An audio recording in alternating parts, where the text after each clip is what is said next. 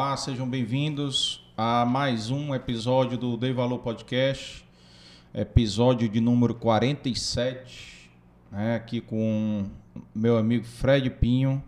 Vamos bater um papo bacana hoje e mais um ex-coordenador da AGE aqui, Fred. É uma honra. Corra boa, corra boa. E, pessoal, os recados iniciais de sempre, né? Quem está chegando agora no canal, que está assistindo, que não é inscrito, por favor, se inscrevam no canal. Né? Já deixa o like no vídeo de hoje para a gente aí melhorar nosso desempenho no algoritmo do YouTube, tá bom? Lembrando também que o episódio de hoje, né, amanhã ou no mais tardar segunda-feira estará disponível no Spotify, tá? Então, vocês também podem escutar viajando na Semana Santa ou onde quer que seja aí, vocês podem fazer atividade física escutando o nosso podcast. É, também é, dando um recado que a gente também está no TikTok, também acompanha a nossa agenda no Instagram. Já foi divulgada hoje a agenda dos, da próxima semana, dos próximos três convidados, né? A gente está divulgando agora de três em três convidados. Então, semana que vem nós vamos ter o Padre Eugênio, o segunda-feira de manhã, né? Por causa do horário dele da, Sim. é, da Missa da Misericórdia à noite, né? Então, vamos ter o Padre Eugênio, vamos ter, vamos ter também o Felipe Adjafre, né? Que tem uma história bacana também. Sim, perfeito. E vamos ter a Flávia, a Flávia Laprovita Erotoshi Simões, da Brière, Biscoitos Brière. Perfeito. Também uma ideia bacana. A gente- uma das coisas que a gente também está trazendo mais aqui, empreendedoras, mulheres. Ótimo. né? Tem que trazer Muito bastante. Bastante é. Tem muita mulher aí com história bacana aí. A gente está, assim que possível, a gente vai trazendo, vai encaixando, de acordo também com a disponibilidade delas aqui da agenda. Tá bom? E nos sigam aí, não se esqueçam de inscrever e deixar o like aí pra gente atingir logo esses mil inscritos aí do YouTube, tá bom? E agradecendo aqui os nossos patrocinadores aqui, os apoios que nós temos aqui no podcast, que é a Amarelo Saúde Mental, a BM Energia do meu amigo Ricardinho Fiuza, o Café Vitória de sempre aqui, o, a CH Consultores e o apoio institucional da FETRANS, da Federação de Transporte de Passageiros do Ceará, Piauí e Maranhão, tá? E também agradecer os nossos apoiadores aqui, a Inove Comunicação, nossa agência, a Inova Contabilidade, a Aga Produções e lembrando aqui que o Dei Valor Podcast é uma produção do, da Dei Valor Produções e é mais assessoria em eventos, tá? E agradecer aqui as pessoas que fazem parte aqui do, do podcast, o Valclides, a Tice e o Efraim e o Leonardo, que ajudam a colocar o podcast no ar, tá bom? Então, sem mais delongas, queria dar as boas-vindas, meu amigo Fred Pinho. Seja bem-vindo, amigo. Olá, meu amigo Carlos Ernesto. Muito bom, que bom estar aqui com vocês e todo o seu público do Dei Valor Podcast. Que bom, cara, que bom. Prazer é, é meu ter você aqui. Ela admira há muitos anos, né? Desde a época lá da, da, da AGE, que eu entrei na AGE, que eu comecei a conhecer você. Maravilha. né? Acho que a AGE é uma pauta muito boa para hoje também, né? Sem dúvida nenhuma. Acho que fez parte da sua formação, como fez da minha, né? É provável que a gente encontre muitos pontos em comum aqui, Carlos, com certeza. Assim como nós tivemos aqui outros dois colegas nossos de, de conselho da AGE, que foi o, o Douglas Douglas Santos. e o Carlinhos, o Carlos Matos. Maravilha. E o bom é porque é uma turma assim mais da minha geração, né? Porque agora a turma tem. A, a AGE tem várias turmas com várias gerações. Gerações, é. Mas a gente tá trazendo, a gente tá Maravilha. trazendo aí, vai vir um Pedrinho Fiuza vai vir, vai vir um Bruno Girão. Maravilha. Tem, tem várias pessoas aí para Muita história pra boa a ser contada aqui. Com certeza, com certeza. Meu amigo, a gente sempre começa aqui o podcast pedindo para o convidado contar um pouco da história, de onde vem, onde nasceu, né, onde estudou, né? Perfeito, tá conhecer bom. um pouco, as pessoas de casa conhecerem um pouco, até a sua história aí como empreendedor, que também é uma história bacana pra Maravilha. caramba, que a gente vai aí detalhar aí ao longo dessa, desse nosso bate-papo. Então vamos lá, sem mais delongas, como você colocou, né? Eu me chamo Fred Pinho, Carlos, então é um prazer mais uma vez dizer que estou aqui com muita alegria. Sou cearense de Fortaleza, filhos de, de um de pais que são também aqui da capital, é, uma família de origem lá de Iguatu, a família Alexandre, a minha mãe da família Barroso Pinho. Acabei herdando o Pinho como sobrenome, até por uma curiosidade, porque eu fui fazer uma entrevista com o Lúcio Brasileiro e quando eu disse que eu gostaria de ser chamado de Fred Pinho Alexandre, ele disse: não, um homem tem que ter só dois nomes e o seu nome é Fred Pinho. É o que me causou um desconforto lá com meu pai, mas o meu último nome é Alexandre e seria então quase um nome composto, né? Ah. Então eu sou esse cearense, né, de Fortaleza, sou um cara que estudei muito tempo da minha vida no Santo Inácio. Né? Eu acho que todo mundo aqui, quando é. fala do colégio, fala com saudade. Eu também é. falo com saudade do meu colégio Santo Inácio.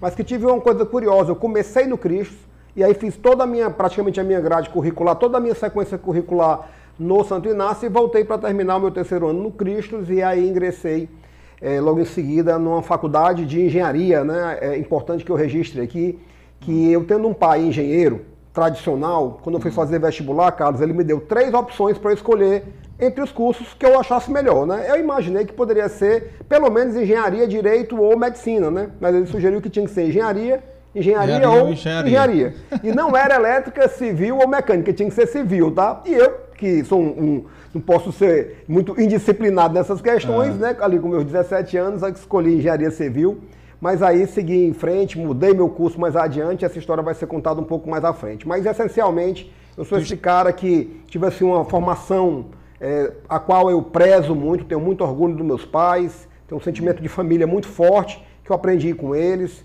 e basicamente é isso. Me tira uma dúvida, é, tu tem quantos irmãos? Eu conheço o Serginho que Sérgio, exatamente. É o um Sérgio, abraço pro Serginho, por sinal. Sérgio, exatamente. Uma, nós somos quatro, numa escadinha bem composta assim da Cláudia, né, que é a mais velha, sou eu, depois a Mônica e depois o Sérgio, né? Aliás, eu falei que a Cláudia é a mais velha, mas aconteceu um primeiro caso na história da humanidade, viu, Carlos? De uhum. ultrapassagem de idade, porque ela começou mais velha, agora ela disse que eu sou mais velho, né? Ah, é? é você sabe como é que funciona é, isso, né? Quando passa do 5.0, é todo mundo, é. todo mundo quer fazer uma coisa diferente, né? É. Então houve uma ultrapassagem de idade aí entre eu e a minha irmã. Cláudia, é, Cláudia, aí vem tu, aí como é o nome a Mônica, a Mônica e o Sérgio, que é o que você conhece.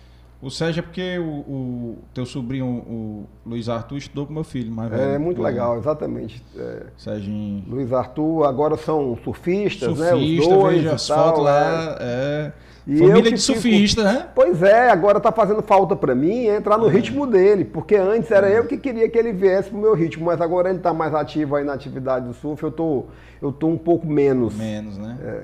Mas quero voltar, essa época de chuva, Normalmente é uma coisa curiosa aqui em Fortaleza, a época de chuva coincide com a época de boas ondas. Boas ondas, né? né? Então eu espero que essa chuva esteja também trazendo boas ondas, além do que, né, tantos incômodos aqui na cidade, mas espero também que esteja abastecendo todos os nossos açudes, né? É, irrigando aí o interior. nosso interior do estado, que é quem tanto precisa de chuva.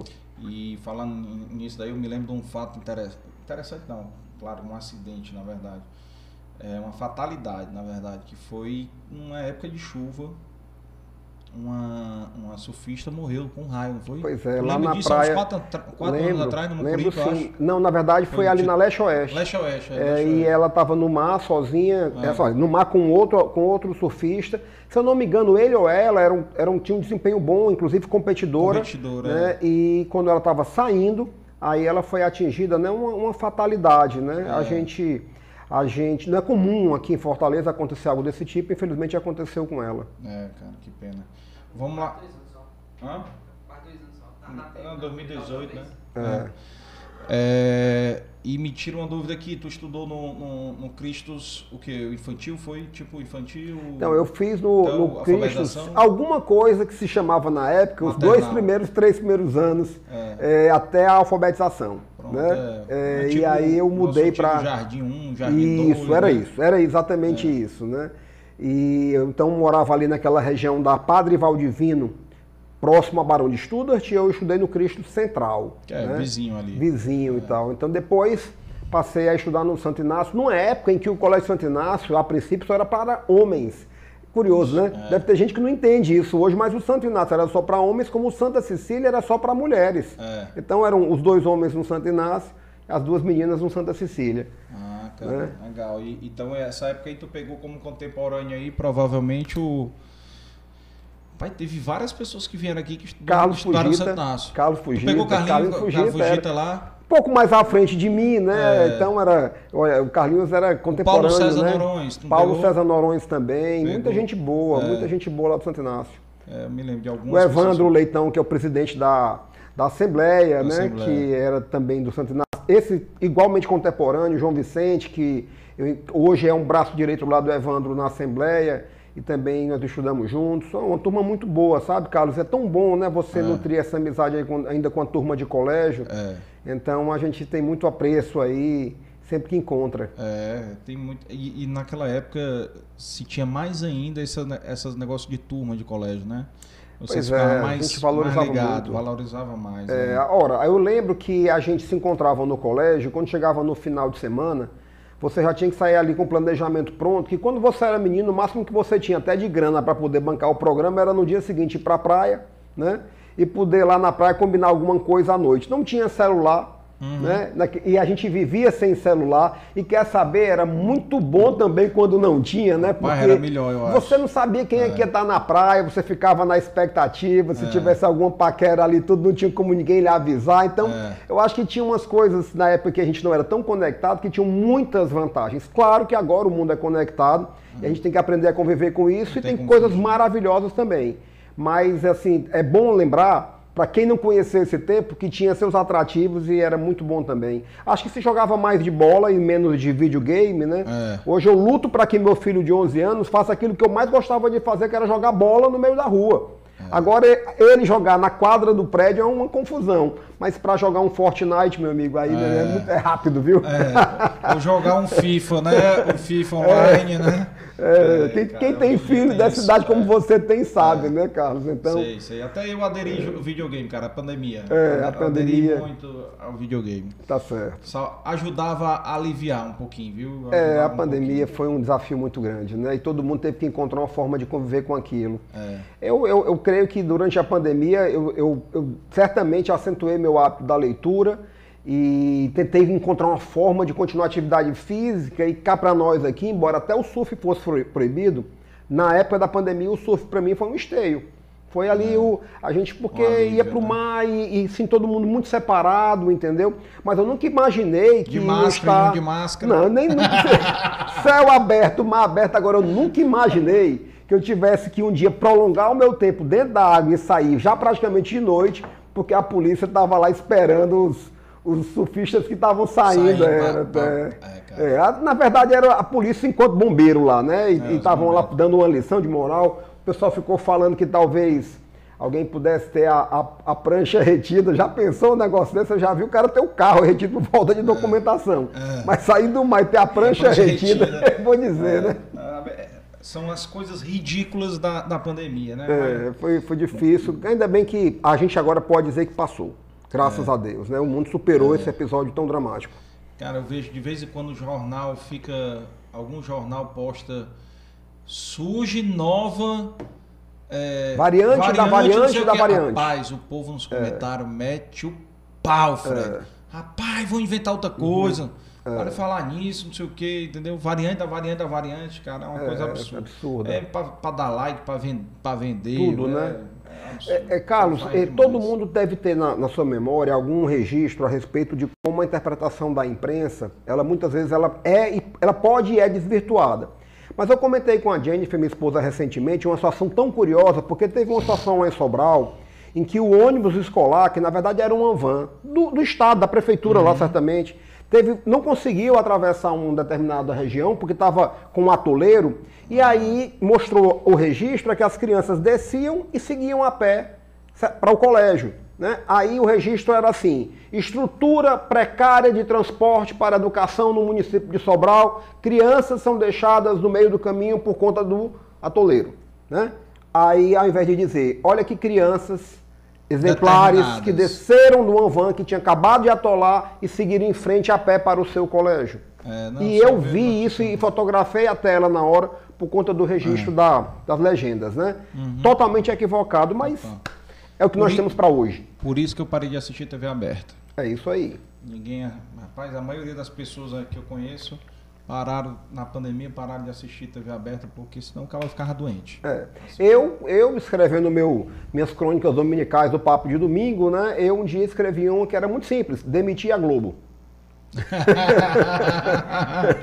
Precisa nem detalhar. Demitir. Nem detalhar, é. nem detalhar, que esse daí, Ave Maria. Só, é. Era só foto de cruz, de, de, caixão, era demais. Demais. Demais, demais, demais. Sanidade mental ia é. lá para baixo. Amigo, e me diz uma coisa, e no Santo Inácio, como é que foi lá a tua convivência no Santo Inácio? Como é que foi? Porque tu passou uma parte lá, né? Foi. Maravilhosa. Só foi fazer o terceiro ano, né? No Cristo voltou. Exatamente, maravilhosa. É uma educação mais rígida, né? E naquela época, puxa vida, levei puxão de orelha, padres, levei, né?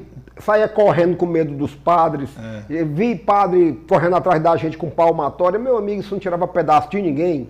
E na verdade o que era mais legal, o que a gente podia ter feito, era arengado, arengado ali, é. né? A, velha, a história de mexer um com o outro. É. Era a gente, às vezes, querer prolongar um jogo de futebol quando tinha que voltar para a sala de aula depois do, é. do, do, intervalo, do recreio e tudo. Isso gerava umas polêmicas e tudo. Mas sempre, Carlos, assim, por um, uma questão pessoal e até de, de formação, eu sempre tive muito assim, foco, o respeito pela autoridade, seja do professor, no caso do Santo Inácio pelos padres, né? Então, as, as dores de cabeça que a gente causava, assim, era tudo coisa simples, né? Uhum. Mas a minha melhor lembrança era exatamente do fato de a gente viver num mundo mais seguro, mais tranquilo, poder sair a pé da onde eu morava, da Padre Valdivino até a, a Padre, até a Praça Portugal, para ir para uma feirinha que existia na sexta-feira. Cara, era sensacional isso. Então hoje eu lamento muito que os nossos filhos não saibam como é que era o mundo com mais segurança, né? Sabe. E essa foi a minha época de Santo Inácio, né? Que a gente tinha muito jogo, muito futebol e tal, e, bom, de vez em quando tinha que estudar também, né? Porque era o jeito, né? com certeza, com certeza. Pessoal, avisando aqui quem está assistindo, né, que o chat está aberto para as perguntas, quem quiser fazer alguma colocação. E aqui eu já estou agradecendo aqui a presença da Carol, mandando os parabéns. O Márcio Paulino. Tá Márcio tá Paulino. Tá dizendo aqui boa noite, queridos Carlos e Fred. Maravilha. Abraços do Márcio Paulino. Di... Exatamente. É. é, direto aqui da Rádio Jangadeira FM. Um grande abraço aí, Márcio. É, estou aqui no ar e acompanhando o podcast Dei Valor. Sorte, saúde Sucesso. E sucesso, olha é. aí. Gente boa. Obrigado, viu, Márcio? Obrigado pela audiência aqui. E compartilha aí com a galera. E não se esqueçam de se inscrever e deixar o like no vídeo o nosso amigo aqui, pro Fred aqui, que merece demais os likes. Maravilha. E, e aí esse, e os, o teu pai, de uma maneira muito carinhosa, por livre e espontânea pressão, é. te ofereceu as oportunidades que tu tinha. É, engenharia, engenharia, engenharia. E, a, e, a, e as tuas irmãs, ele tratou do mesmo jeito? Como foi? Rapaz, é, na verdade, eu nem lembro não, sabe? Eu lembro, talvez pela expectativa que ele tivesse, de eu ser o homem, é, o filho homem mais, mais velho, né? né? E seguir a carreira dele. Mas sabe uma coisa interessante? Olha, eu realmente comecei fazendo engenharia. E eu não vou mais esquecer na minha vida como eu me deparei com as primeiras cadeiras de cálculo, meu amigo. Eita. Caramba, pelo amor de Deus, eu, 3, né, eu não entendia como é que aquilo é. ali poderia ser uma disciplina obrigatória. E olha que naquela oportunidade, o máximo que você podia imaginar, e, e olha, sabe que hoje o Dei Valor aqui é um, é um Dei Valor que começa meio saudosista mesmo, é. porque nós estamos falando realmente de algum é tempo claro, atrás. Claro, é. e o, o que você podia ter era uma HP né, uma máquina, um HP que era de cálculo para a engenharia, então já era aquela coisa do tipo assim, por que, que eu estou estudando isso se quando for profissional eu vou resolver eu através HP. da tecnologia? É. Agora eu entendo da importância que é para um aluno de engenharia desenvolver a lógica, desenvolver a né? aplicação do raciocínio e do cálculo matemático.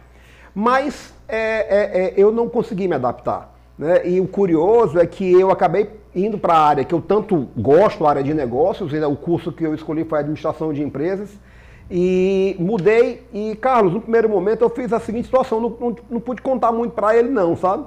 Porque se eu contasse para ele a mudança, talvez eu não contasse com o aporte financeiro no final do mês, que era importante para eu me organizar, né? É. Entendeu? Porque era bem no começo da vida e tudo. Mas calma aí, então, tu, então tu não terminou engenharia? Eu termi, não terminei engenharia e aí concluí, me formei em administração. Aí tu né? fez aonde administração? Aí ambas na Unifor. Agora, quando eu fiz engenharia e realmente abri mão da engenharia, olha o que acabou acontecendo. Eu não imaginava que um dia uma das empresas que eu teria e que foi uma empresa com muito sucesso e tudo, que foi a Tecno Empreendimentos e a Delta Engenharia, era uma empresa de construção civil. Uhum. E aí um dia eu cheguei a, a, contratar o meu pai como engenheiro da minha empresa. Né? Ele já Foi. aposentado e aí ele passou a trabalhar para a gente e tudo. Foi um momento muito interessante, com muito orgulho de poder fazer isso. Mas minha área era de negócios.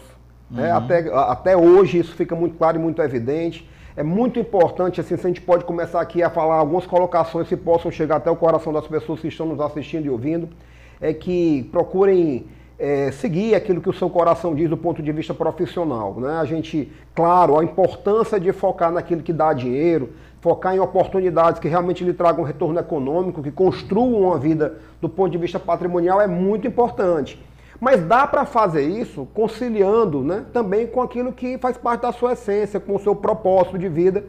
E eu, eu acabei seguindo isso, né? Eu fui em, em, em direção ao que eu achava que era o melhor para mim, no ponto de vista do futuro mudei para administração, me formei em administração. Tu fez quantos anos lá de engenharia? De engenharia eu devo ter feito, eu fiz dois anos. Dois anos. Dois anos. Mais é. ou menos a metade, né? Quase a metade. Eu não vou dizer que seja, porque com fazendo algo, olha, primeiro ano, primeiro ano de engenharia e eu encontrando uma realidade muito diferente daquela que eu estava adaptado, eu tenho que revelar aqui que nos primeiros primeiro ano de faculdade eu dei uma brincadazinha, sabe? Deu uma bombada. É, porque aí a gente começou a ter uma liberdade que não tinha. Uhum. A gente a gente achou inclusive que era o seguinte, rapaz, aqui não tem prova, né? Mas tinha prova tinha sim. Prova. Só que ela só era no final. Uhum. Não era mais aquele ritmo do colégio com provas mais frequentes, né? E aí quando eu entrei na turma da, da quando entrei na faculdade, eu fui com uma turma que era do Cristo que era, tinha sido meu último ano, o terceiro ano foi no Cristo também, e reencontrei com muita gente boa do Santo Inácio. Então, primeiro semestre, eu acho que eu me dividi entre a faculdade e a oportunidade de dar uma. Tão parecido, uma brincadazinha que era mais ou menos como Nossa. ir ali na Praia do Futuro jogar um frescobol ah. e depois voltar para assistir a última aula, sabe? Ah. é, na minha época de Unifor, eu acho que na tua não tinha não, mas era o bigode. O bigode, rapaz. Tinha sim, bigode, claro, tinha. na época da administração, o, o, o ali a, o trailer ali é, do lado, né? Ali. Na verdade, assim, o, o, bigode eu ouvi muito falar, eu já sabia que existia, mas eu já estava naquela reta final em que não tinha espaço que não fosse para estudar, sabe? Mas o bigode é bem famoso, né? É, é. foi muito famoso. É, nem, viu muita história o bigode, né? é, viu muita Acabou história. ali eu acho que não, não tem mais. Não, é. não, sei, pode alguém corrigir aí no chat aí, mas é. acho que não tem. É. Foi? É, porque ali, foi, ali era história. Ali, ali era, era história. É, quase não tinha gente lá matando aula. Né? Ali pois é. quase não tinha. É, mas como, como, a minha, como a minha fase, que foi curta, né? bem no começo da faculdade, disso era pela manhã, pela manhã não tinha chance, né? Tinha que ir dar um pulinho ali para jogar um fresco bom, é, brincadeira na quem praia. Quem são os teus colegas que foram do, do Santo Inácio foram fazer engenharia também? Olha, assim, que eu lembro, tem, tem Alexandre, o, o tem várias pessoas, eu vou ter dificuldade de me recordar aqui, ah. mas é, é, o Alexandre, o Guedes, o Guedes Neto, uhum. é, que também eu lembro, e. Bom, não, não lembro exatamente, alguns. mas eu tinha três, tinha três amigos que eu lembro bem, que eram do Santo Inácio, porque eles realmente eles são pessoas que eles gostavam da engenharia no nível máximo, assim, e eles cursaram com a gente os primeiros, o primeiro semestre ou o segundo, e aí foram para a Federal, naquela época tinha essa vontade, né? Assim, muita gente mirava muito na Federal, principalmente no curso de Engenharia e Medicina. Sim. Mas é, aí eu lembro deles, porque eram, aí assim, eu via o gosto pela engenharia. Engenharia é uma carreira fantástica, né? Sim, sim. Eu, eu, eu gostei muito da experiência de construir. A gente construía casas ali naquela região da Água Fria. Nós fomos precursores desse mercado, casas de alto padrão, algum, inclusive alguns condomínios. Mas é, eu admiro muito, admiro demais. Né? E eu lembro dessa turma que era muito focada e tudo que foi para lá. Mas eram bastante. Tinha muita gente. Recebemos muitos engenheiros aqui já, viu? Joaquim Caracas, João Fiuza, Sim, José Simões. Tá, perfeito, é uma turma muito né? boa, né? Muitos, grande, grandes nomes aí da expoentes né, do setor da construção civil aqui local. É. Né? Inclusive, os dois últimos aí continuam fazendo seus lançamentos aí com todo vigor, né? Sim. João Fiuza hoje eu acho que é responsável pelas obras mais arrojadas e de alto padrão aqui em Fortaleza, né? Então é um é. nome muito bom. Eu tive um papo muito bom também com o João Fiuza. Muito bom, muito bom. São grandes pessoas aí. E como é que foi essa migração aí da engenharia para administração? Tu com dois anos migrou, tu tinha o quê? Uns 19 para 20 anos? É, mais ou menos isso. Olha como é que isso aconteceu. É, eu, na engenharia, eu comecei a ver alguns amigos da engenharia que os pais eram construtores, uhum. né? Construtores. E aí eu ficava ali observando e tudo, né? Eu, eu, a minha origem é, foi toda através do meu pai e da minha mãe, ele engenheiro, funcionário público, né? E teve algumas incursões no mundo empresarial, mas não foi aquilo que, que construiu a vida dele. A minha mãe, a moda antiga, era aquela que nos criou, então a, a, minha referência era muito de funcionalismo público, não era de atividade empresarial. E aí eu, eu me liguei, comecei a me ligar nas conversas que essa turma tinha, e aí, Carlos, eu comecei a observar uma vez uma conversa em que um falava para o outro assim, rapaz, bom mesmo é ser corretor de imóveis, porque o cara não constrói, não tem a preocupação de construtor, mas quando vende ele ganha 5% do, do, do valor, né? Da, da, a título de comissão. Né? Aí eu, poxa, peraí, ó, isso aí parece ser uma coisa interessante, né? Uhum. Porque então a cada vez que você é, vender, se você vende 20 imóveis, né? 20 imóveis, se esses 5% fossem líquidos para o seu bolso, você ganhava um, né? É. né? Em tese, seria isso. E aí eu me interessei por isso e a ideia, eu, eu procurei uma forma, eu, eu, eu, me habilitei a ser corretor de imóveis uhum. é, numa, numa, numa, numa imobiliária. E na mesma época, como eu era aluno de engenharia, eu também pedi um emprego para um tio meu, que foi secretário de obras do Estado do Ceará, que é o Luiz Marques, hoje é provedor da Santa Casa. Né? É um, um tio que eu tenho muito, muito estima e que foi muito generoso comigo lá nesse começo. Porque eu fui pedir esse emprego para ele, ele disse, rapaz, o que sai primeiro aqui, eu pego, né? Porque era literalmente o caso daquele cara que queria começar a ter a sua receita sua própria, vida, a sua é. vida, construir a sua vida. É, o meu pai, logo que eu passei no vestibular para engenharia, e eu acabei passando na metade do ano, no meio do ano eu passei no vestibular, mas naquela época não tinha como, como encurtar caminho, não. Eu acabei tendo que concluir o terceiro ano para passar de novo no final do ano e, e, entrar. Então, quando eu, quando eu passei a, nesse meio do ano, e aí não era o caso de eu cursar, meu pai disse assim: olha, então a partir de agora, quando eu puder, eu vou lhe dar um carro né, que sempre foi assim a referência de prêmio por passar no vestibular. Ele nunca pôde, né, uhum. é, mas me deu muito mais do que isso. E a minha primeira empresa acabou sendo exatamente uma loja de carros. Né? Através do, da, da, da, orientação, da educação e do estudo, né, do suporte familiar que eu tive, ele não pôde dar o carro, mas ele me deu condições de, como empresário, né, minha primeira empresa foi uma loja de compra e venda de veículos. Né? Como é que foi é, essa Chamado loja? Correta Veículos, né? Onde era? Bom, essa loja era na Antônio Salles, mas aí eu estou pulando uma parte importante da história, para você, já que é papo mesmo para contar dessa ir forma. Voltar né? também, é, então vamos tem. lá, perfeitamente. Quando eu. É, é, primeiro surgiu o emprego na área de. Na, como o meu tio, secretário de obra do estado do Ceará, me ligou né, no telefone fixo, claro, e avisou que, olha, pode vir aqui que eu tenho um emprego para você. Já está certo, né? Hum. Puxa vida, eu, eu imaginava que naquela época eu conseguia um estágio, né, porque eu era aluno, em alguma obra grande em Fortaleza e tinham várias obras grandes, o pessoal comentava muito lá na faculdade. Aí quando eu cheguei lá na, no escritório dele, lá na, na sala dele, lá na, na, Secretaria de Obras, a secretária disse, ah, você é o sobrinho do doutor Luiz Marques, que veio aqui conversar com ele, tudo, ah, inclusive ele já pediu para você deixar aqui seus dados e tudo. Eu falei, não, vou deixar aqui tudo, tinha levado, tirei carteira de trabalho, mas me diga uma coisa, para onde é que eu vou mesmo, né? Trabalhar. Ele disse: olha, você foi contratado, vai ser contratado pela Fundação de, de Saúde do Estado do Ceará. Funasa. Que apareceu uma vaga, era FUSEC, Fundação Fusec. de Saúde do Estado do Ceará. Ah, tá. Por que apareceu uma vaga no Instituto do Câncer Ginecológico? e nós vamos colocar você lá como agente administrativo B32. Rapaz, ser, administrativo, ser um agente administrativo B, B32 é o equivalente a ser um estagiário ganhando mais um real, entendeu? Tipo assim, o estagiário pagando um real a mais, virava um agente administrativo B32. Rapaz, sabe como que, que eu, qual foi a minha reação? Hum. Foi agradecer, entendeu? Hum. Achar aquilo ali maravilhoso. O meu primeiro salário, eu comprei um presente para o meu tio, outro para minha tia, né? Para o casal, como forma de gratidão. E a minha vida profissional, eu comecei como funcionário público na Fundação de Saúde. Depois é que aí eu voltei a me interessar em procurar um espaço para trabalhar como corretor de imóveis e aí comecei também uma trajetória na área de corretagem de imóveis. Claro, abandonei o serviço público, eu não tinha vocação para isso, mas era impossível eu conseguir estudar de manhã hum. e ao mesmo tempo também trabalhar, né?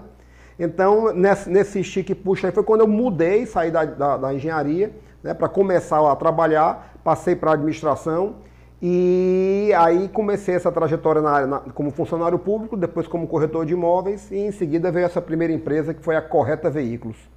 Que bom, cara. Mas você vê que a, as histórias, tudo tem um, um começo difícil, tem uma. É. Cara, é, é, isso que é o bacana daqui, é compartilhar essas histórias que a pessoa vê hoje e não sabe o que, que teve por trás. É a verdade, luta, é. A luta é que teve por trás, entendeu? É. E aí tu montou a loja e ficou quanto tempo com a loja?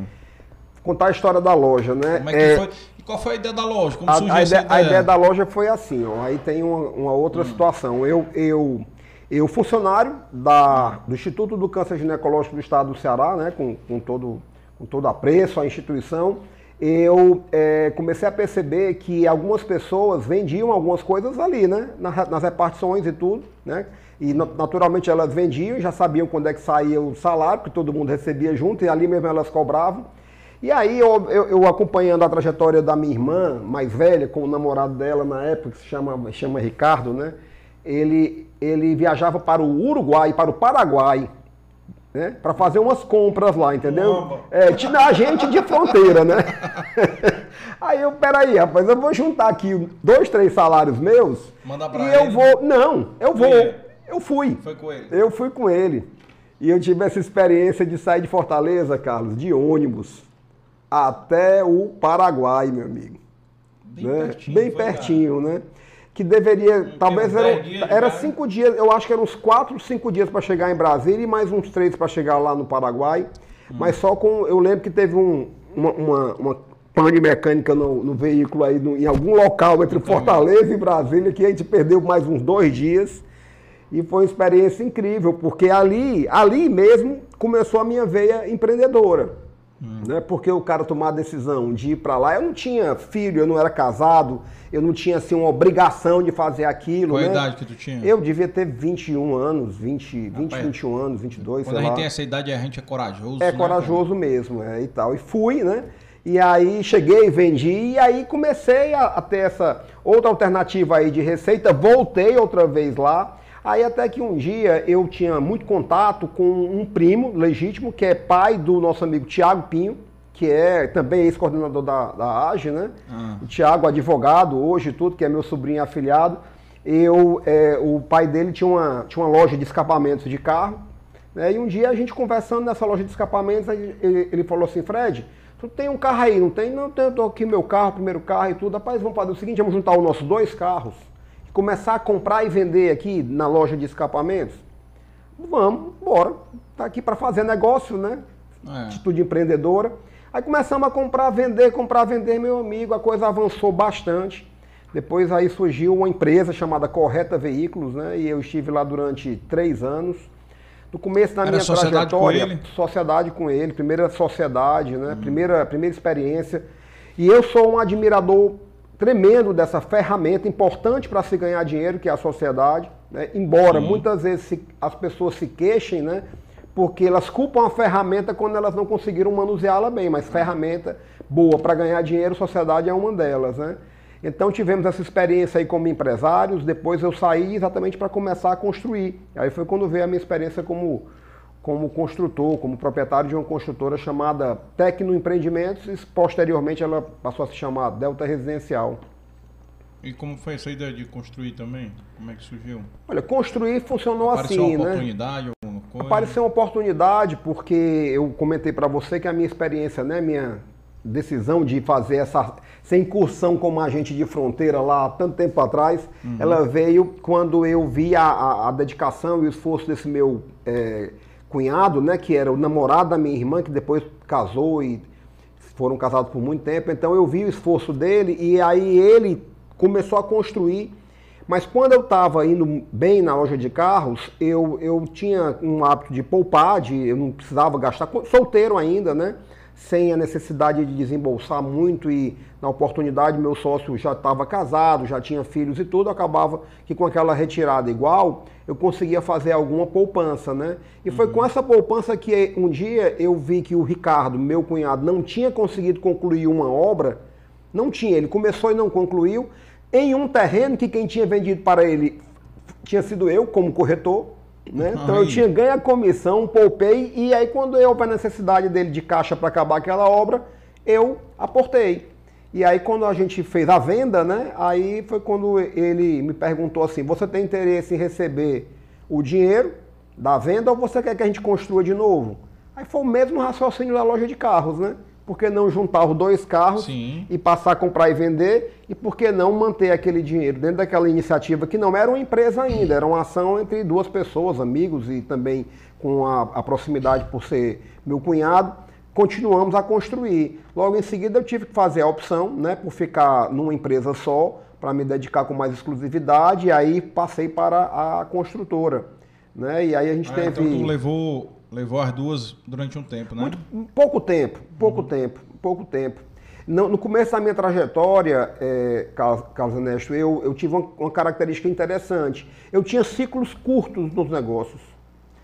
É, e essa é uma experiência que hoje ela é muito útil para mim no convívio que eu tenho como mentor de negócios junto a muitos empresários, entendeu? Porque eu, eu, eu realmente, da mesma maneira como eu sou alguém que tenho por hábito natural, sempre tive, eu digo sempre, eu repasso as conversas que eu tenho. Então eu estou aqui batendo papo com você, com certeza em algum momento, pode ser hoje à noite, antes de adormecer, ou amanhã, eu vou repassar a nossa conversa na minha cabeça, né? E, e- e nessa é, a, a- a ação de ter essa, essa é, oportunidade de revisitar as conversas, as experiências, eu começo a fazer as minhas avaliações e tudo, né? Então eu sou uma pessoa que tem assim, uma capacidade analítica natural, né? E então isso aí foi que eh, me trouxe para a conclusão de que esses ciclos curtos, elas, eles se davam exatamente porque o meu foco no primeiro momento era só aonde estava dando dinheiro, era onde o Fred estaria. né? Então, É, aonde está dando dinheiro, é onde o Fred estaria. Sem muita orientação, o máximo de orientação que eu recebi, né? sem É. maturidade. né? Aliás, eu acho que isso é que acontece com muita gente hoje. Não estou dizendo que seja errado, Uhum. mas eu quero deixar claro que o seu combustível mais genuíno e aquele assim com uma, com uma- fonte mais inesgotável, né, se eu posso dizer assim, Uhum. ele está na conjunção de o que é que eu gosto de fazer com o que realmente é bom como negócio, né? A interseção entre o que você gosta e aquilo que é bom negócio. Que é viável, né? Porque não Que é adianta você gostar de fazer uma coisa que você não ganha dinheiro. Não paga as contas. não paga as contas, né? Nesse pensamento não cabe nenhum romantismo. Nós estamos, eu estou falando, e você colo- colocou muito bem, que as contas estão aí, elas, é bom que elas existam, né? A Sim. gente precisa assumir compromisso na vida. Tudo se conquista na vida com muito esforço e com muito trabalho. Mas eu tinha esses ciclos curtos, né? No começo da minha trajetória, então a, a Correta Veículos, ela durou, durou- na, na minha, eh, como sociedade, dois anos. A Tecno, ela durou aproximadamente três anos. Depois eu fui para a Delta Residencial, que foi também três anos. E em seguida, aí veio aí sim uma história de mais alongada, que foi a minha com a 800 Alto, que demorou aí 20 anos. Né? Vamos chegar lá. Vamos chegar lá. E aí, eu quero saber de onde é que. Nessa história aí, onde foi que. Nessa tua história empreendedora aí. Ei, cara, fica à vontade aqui, um amendoinzinho. Maravilha, tá bom demais. Tô, tô realmente me sentindo em casa, Carlos. Aqui é pra se sentir. Onde foi que a AGE entrou na tua vida aí, nessa história? Maravilha. Onde foi que Boa. entrou aí? Boa, então a AGE entrou na minha vida E da maneira. Da maneira. Vou, vou lhe dizer, foi um comercial, foi um vídeo da TV Verdes Mares. Foi mesmo. Foi exatamente. Olha, na hora que eu estava já na construtora, Ah. né, é, e eu com essa minha natural, assim, aptidão de analisar as coisas, de tentar entender, né, eu, eu eu acho que a- uma das grandes vantagens que nós temos é, em, é apurar o nosso senso de observação, né? Então, lembra que eu falei para ti que um dia eu ouvi uma conversa entre dois filhos de construtores falando das vantagens de ser é, corretor, né? Da mesma maneira, quando eu me tornei corretor, eu pensei assim, como é que eu faço para me tornar agora construtor e ganhar os 95% né, do negócio, né? Né? Então, como é que eu faço para ser empresário, né? E aí a oportunidade veio através da, da loja de carros, só que quando eu estava na loja de carros, é assim, a dinâmica do negócio de carros naquela época, ela não fazia você se sentir tão empresário. Eu, eu creio que agora seja diferente. Existem empresas enormes que provavelmente trabalham como uma empresa deve trabalhar, com planejamento, com gestão financeira, com fluxo de caixa, com balanço no final do mês. Eu realmente espero que, que hoje esse mercado tenha adotado esse hábito, porque é o hábito fundamental para fazer uma empresa ser sólida e crescer. Mas como lojista de carro naquela época, eu era muito mais um comerciante, né?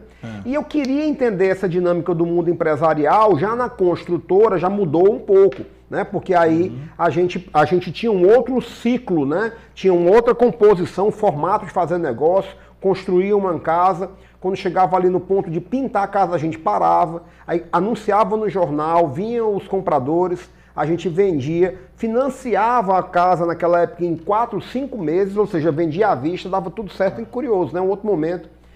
E aí eu um dia é, eu vi uma propaganda na televisão que a, o slogan era isso, olha, isso faz muito tempo, mas eu vou lhe dizer o slogan pa, palavra a palavra. Jovem empresário mostra a sua cara. E aparecia quem nesse vídeo. A gestão, a gestão era do, era do Carlos Matos. Hum. E aparecia no, no, na uma penumbra, assim, com, a, com película escura na frente do vídeo, aparecia o Carlinhos Matos, o Carlinhos Fugita, aparecia o Roberto Matoso, pessoas que eu não conhecia, tá? Eu olhei ali, né? Caramba, o Douglas e tal, aí eu, caramba, isso parece ser interessante. Mas não tinha nenhuma forma, não dava para chegar na mesma hora, pegar o celular, colocar no Google e colocar a Associação dos Jovens Empresários e saber tudo, né? Como uhum. se faz hoje. Eu ouvi, eu vi aquilo, passou. Aí um dia eu estava num restaurante, na Vigílio Távora, lembro demais e tudo ali. É, aí eu vi o Carlinhos Matos. Né? Rapaz, esse é o cara que eu vi lá no vídeo, né? Aí eu fui lá e disse. Esse baixinho aí é aquele cara. É, esse é aquele cara do vídeo e tal. Eu cheguei, rapaz, me diz uma coisa. Eu vi um vídeo na televisão, foi com você, ele foi sim, aquele jeito dele, né? Esse rapaz, e esse negócio aí da AGE? Eu não sei se o Carlinhos estava apressado, estava com, a, tava com alguma paquera lá na hora, porque naquela época todo mundo era solteiro mesmo. Ele disse assim, rapaz, faz o seguinte tudo, ó, é, a AGE, tu procura aí na, na, na lista telefônica, tu, tu encontra o telefone, cara, vai lá, entendeu? Não foi assim, não é como é hoje, entendeu? Não é como é hoje. Ele disse, rapaz, é legal e tudo, só que ele estava apressado uhum. e eu aparece o cara do nada, né? Querendo saber como é que era aquilo e tudo. Na verdade, ele já tinha passado a gestão ali para o, o, o, o Douglas. Douglas. Para o Douglas, né? E aí, eu, aí sim, eu lembro que eu vi a propaganda, eu abordei o Carlinhos, ele disse, não, cara, é legal e tudo, procura aí na lista telefônica, tem o um telefone e tudo. E eu fiz isso, cara. E aí eu fui bater na sede da AGE, que era ali num edifício da Dom Luiz. Top Center? Top Center, cara. Eu, eu fui pra AGE na sede da AGE. Cara, tu sabe que foi lá, essa sede ficou lá durante anos. Muitos anos, anos muitos anos. Porque eu Quando falando eu me associei, de era atrás. Lá. Pois é. Eu né? me associei em 2007, 2008. Pois é, pois é. Era lá. Top Center, né? Um prédio construído pela Mota Machado, a sede da Mota Machado, é os cavalos do primeiro andar, porque depois eu andei muito lá, né? Porque eu passei ah. a ser coordenador adjunto, coordenador geral, e aí eu ia lá com muita frequência. Carlos, rapaz, aí eu bati lá, cheguei, encontrei com a secretária. Então, eu queria saber como é que funciona e tudo. Então, aí ela disse: Olha, aqui é o seguinte. Ela tentou me explicar, mas disse que ia haver um almoço empresarial em breve que me ligaria, né, pra, no telefone fixo, para poder dizer Mandaria como é que eu faria para. Um zap, como é que eu faria para participar desse almoço. Cara, eu fui para um almoço na gestão ainda do. Do Douglas. De, deixa, do Douglas. Do 93. Douglas. 93, isso. exatamente. Eu fui para a gestão do Douglas no almoço, aí, meu amigo, pronto. Aí quando eu vi aquilo ali, lá no Trapiche, no Trapiche, almoço Tavares tudo. lá. Marcos Tavares foi, foi, foi o seguinte, sucedeu, seguinte, exatamente, é. é. Marcos Tavares, a Indira, Indira, que era a única mulher que andava na associação naquela época, eu não lembro de outra, né? É. Que também tornou-se coordenadora. Aí eu fui para esse almoço, Carlos, aí eu, eu cheguei, não conhecia ninguém. Também não me lembro como é que eu me entrosei, porque essas coisas não são difíceis para mim também, não. Mas quando eu cheguei lá, meu amigo, eu disse, rapaz, isso aqui é legal. Isso aqui é legal. E até hoje, Carlos, isso faz sentido para mim. Até é. hoje isso faz sentido para mim. Né? A, a, congregar empresários, né? principalmente num país como o Brasil, né? que eu sempre insisto em dizer, isso não é para tirar o entusiasmo de ninguém, nem justificar nenhum tipo de insucesso, mas o nosso país é um país ainda hostil a quem empreende. E aí, de repente, você encontra empresários conversando há tanto tempo atrás. Meu amigo, aí eu me associei, e aí daí veio um momento interessante, que ainda na gestão do Douglas houve o Interage, né? o uhum. encontro anual da AGE, que na época era um final de semana, de sexta à noite, né? até domingo pela manhã. Onde que é que gente, fazia? No Hotel Praia das Fontes. Né? Ah, e você podia levar a família, eu não, não, não era casado, mas estava namorando, fui para lá, conheci o Tom Prado lá, Tom, o Tom Prado Tom, lá chegou de moto, o Tom chegou de moto no Interage. garotão, foi? garotão todo. Aí quando eu cheguei lá no Interage, isso aí que eu gostei mesmo, né? Tá debatendo e tudo. Puxa vida, eu, eu, eu não vinha de uma família de origem é, na área empresarial. E aí, de repente, eu me via num ambiente só de empresários por um espaço que eu tinha conquistado legitimamente, né? Na verdade, como eu lhe disse, o papai me, me, me sugeriu que quando pudesse me dava um carro. Não, não foi possível, nem isso impediu o meu crescimento, né? As minhas conquistas. E de repente eu estava lá numa associação de empresários por mérito próprio, né? E aí eu, durante os debates, eu dei uma. É, é, vi uma hora que era para sugerir projetos novos, né? Hum. Aí eu fiz uma sugestão. Eu disse, olha, eu tenho aqui uma sugestão. É, eu acho que a AGE ela, ela de, deveria entrar mais. Olha só, eu disse, ela deveria entrar mais na vida do associado, porque a AGE só existia para a gente quando ela faz um evento. Então, ela, ela não tem nenhum é, é, canal de comunicação para ela participar mais da vida do empresário. Aí eu me lembro que o Douglas era uma, era uma banca assim, que você dava a sugestão e eu com o microfone, aí ele fala mais sobre essa ideia aí. Aí eu, não, não sei, eu estou sugerindo que a gente resolva isso aqui juntos. Mas o que, é que você acha que pode acontecer? Talvez a gente criar um, um fax, um, um, fax, e mandar para os empresários toda semana. Aí ele disse assim, projeto é bom, pode fazer. aí, Toca o barco, deu a ideia. Aí eu pensei assim, não, cara, eu não sugeri para. A minha ideia não é para eu fazer, eu sugeri porque eu acho que é bom para a associação. Né? Não, não, não, a ideia é boa, a ideia é boa. Aí tava o Ricardo Fontinelli, eu me lembro uhum. dessa mesa assim, sabe? Aí eu disse, rapaz, eu vou fazer. Quem diria o fax que esse fax motivacional me levou a ser coordenador geral da AGE, por uma história que eu vou te contar, e quem uhum. diria que ele retornaria depois como papo de domingo. Olha aí. Né? Tantos Cara, anos depois, eu realmente gosto do hábito da leitura e eu gosto do hábito da escrita. Então, a, hoje, a, poxa, o Papo de Domingo vai fazer agora quatro anos, cara, em maio agora, quatro anos, que todo não tá domingo... tá fazendo um livro, não, com essa coletânea? Sim, o, o livro vai ser lançado agora, em breve, né? Eu, um dia eu tive a grata surpresa de receber um retorno aí que eu, aos domingos, eu nem, nem consigo responder todo mundo, mas res, respondo a maior parte. Alguns respondem até ao longo da semana, mas um dia, um dia eu fiz um, um papo, não lembro o tema, e veio uma resposta, né? Assim, olha, Fred, parabéns, o papo de hoje está muito legal, seu, seus textos são disruptivos. É, você não acha que seria uma boa ideia lançar um livro do, do Papo de Domingo, né? Aí eu uhum. respondi, depois eu vou dizer quem era, e disse, olha, com certeza é uma ideia muito boa. E para falar a verdade, eu disse desse jeito, esse projeto do livro, ele arde no meu coração. Tá faltando só mesmo assim um momento oportuno aí, a resposta dele foi, Pois então apresente o projeto lá na Federação das Indústrias, porque a FIEC vai patrocinar o seu livro e você pode marcar o dia e o lançamento. Ricardo Cavalcante. Olha aí. Né? Ricardo Nossa. Cavalcante, né? E agora o livro vai sair. Nesse momento eu estou esperando só que ele escreva o prefácio, né? Doutor Ricardo, meu amigo Ricardo. Agiliza, doutor Ricardo. Agiliza o prefácio. E a apresentação é do Elias Leite. Né? E vai sair uma coletânea de 52 papos, no meu entendimento, aqueles que eu julgo que foram mais impactantes, muito difícil escolher, né? 52 entre tantos, mas é, tudo começou na AGE. Tudo, eu encontro conexão entre as coisas da minha vida com a AGE todos os dias. Né? Então, essa do papo versus o fax motivacional, tremenda. Mas por que, que o fax motivacional me levou a ser coordenador geral? Eu comecei a escrever o fax e eu batizei de fax motivacional. Né? Na época, começava algum, alguma literatura, né? algum, algum conteúdo é, sobre a, a, questão da motivação pessoal, né, sobre a importância da motivação para o empresário. E aí eu pegava uns temas e escrevia também no, no final de semana. Na segunda-feira eu deixava lá na AGE para a secretária e na segunda-feira ela ficava mandando por fax para 50 mundo. e poucos associados, né? Passava lá e saía do outro lado. Alguém tinha que pegar, igualzinho, né? Igualzinho hoje em dia. Igualzinho hoje em dia. Aí teve um dia, Carlos, que teve aqui em Fortaleza um evento da Dom Cabral. Hum. Dom Cabral é a maior autoridade, já era e ainda hoje é a maior autoridade na área de sucessão familiar. Né? Então há uma escola né, extremamente importante, relevante para a história do, do, empresarial brasileira, né, recente, e uma autoridade muito grande numa área que a AGE era muito mais de fundadores. Né? Eu acredito que ainda seja, mas não como naquela época. Uhum. Aí foi anunciado o evento na gestão do Marcos, né, já, na gestão já do Marcos, e eu é, me inscrevi no, no evento. Aí me inscrevi, não tinha como se comunicar com as pessoas, eu pensei, não, quando eu chegar lá, o evento ele, ele é da AGE, né? E claro, em cooperação com a FIEC ou com a CDL, eu não lembro, acho que era com a CDL. Quando eu chego lá na, no evento, eu disse, não, esse não é, eu estou no evento errado.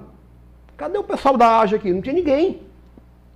A não ser o próprio Marcos e talvez mais um, pouquíssimas pessoas.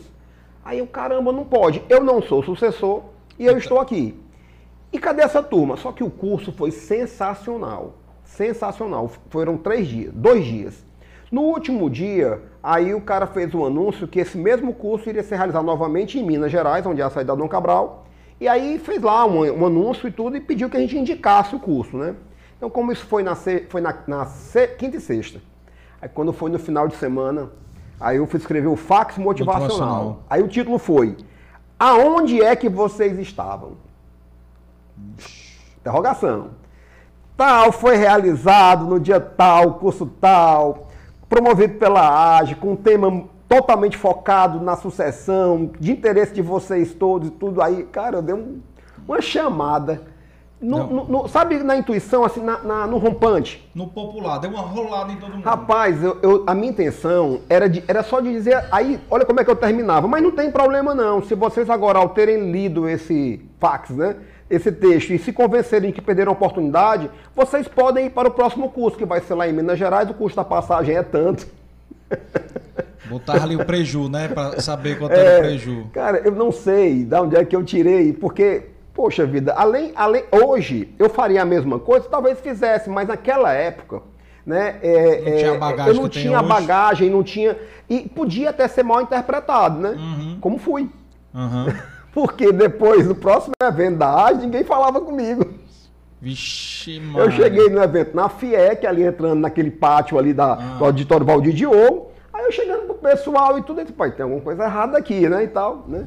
Cara, a AGE era muito mais daquelas pessoas para as quais eu tinha mandado recado do que minha, porque eu tinha entrado há pouco tempo. Só que quando eu entrei, eu entrei valendo. Eu apostei naquele jovem empresário, mostra a sua cara, né. Aí o Tom me chamou.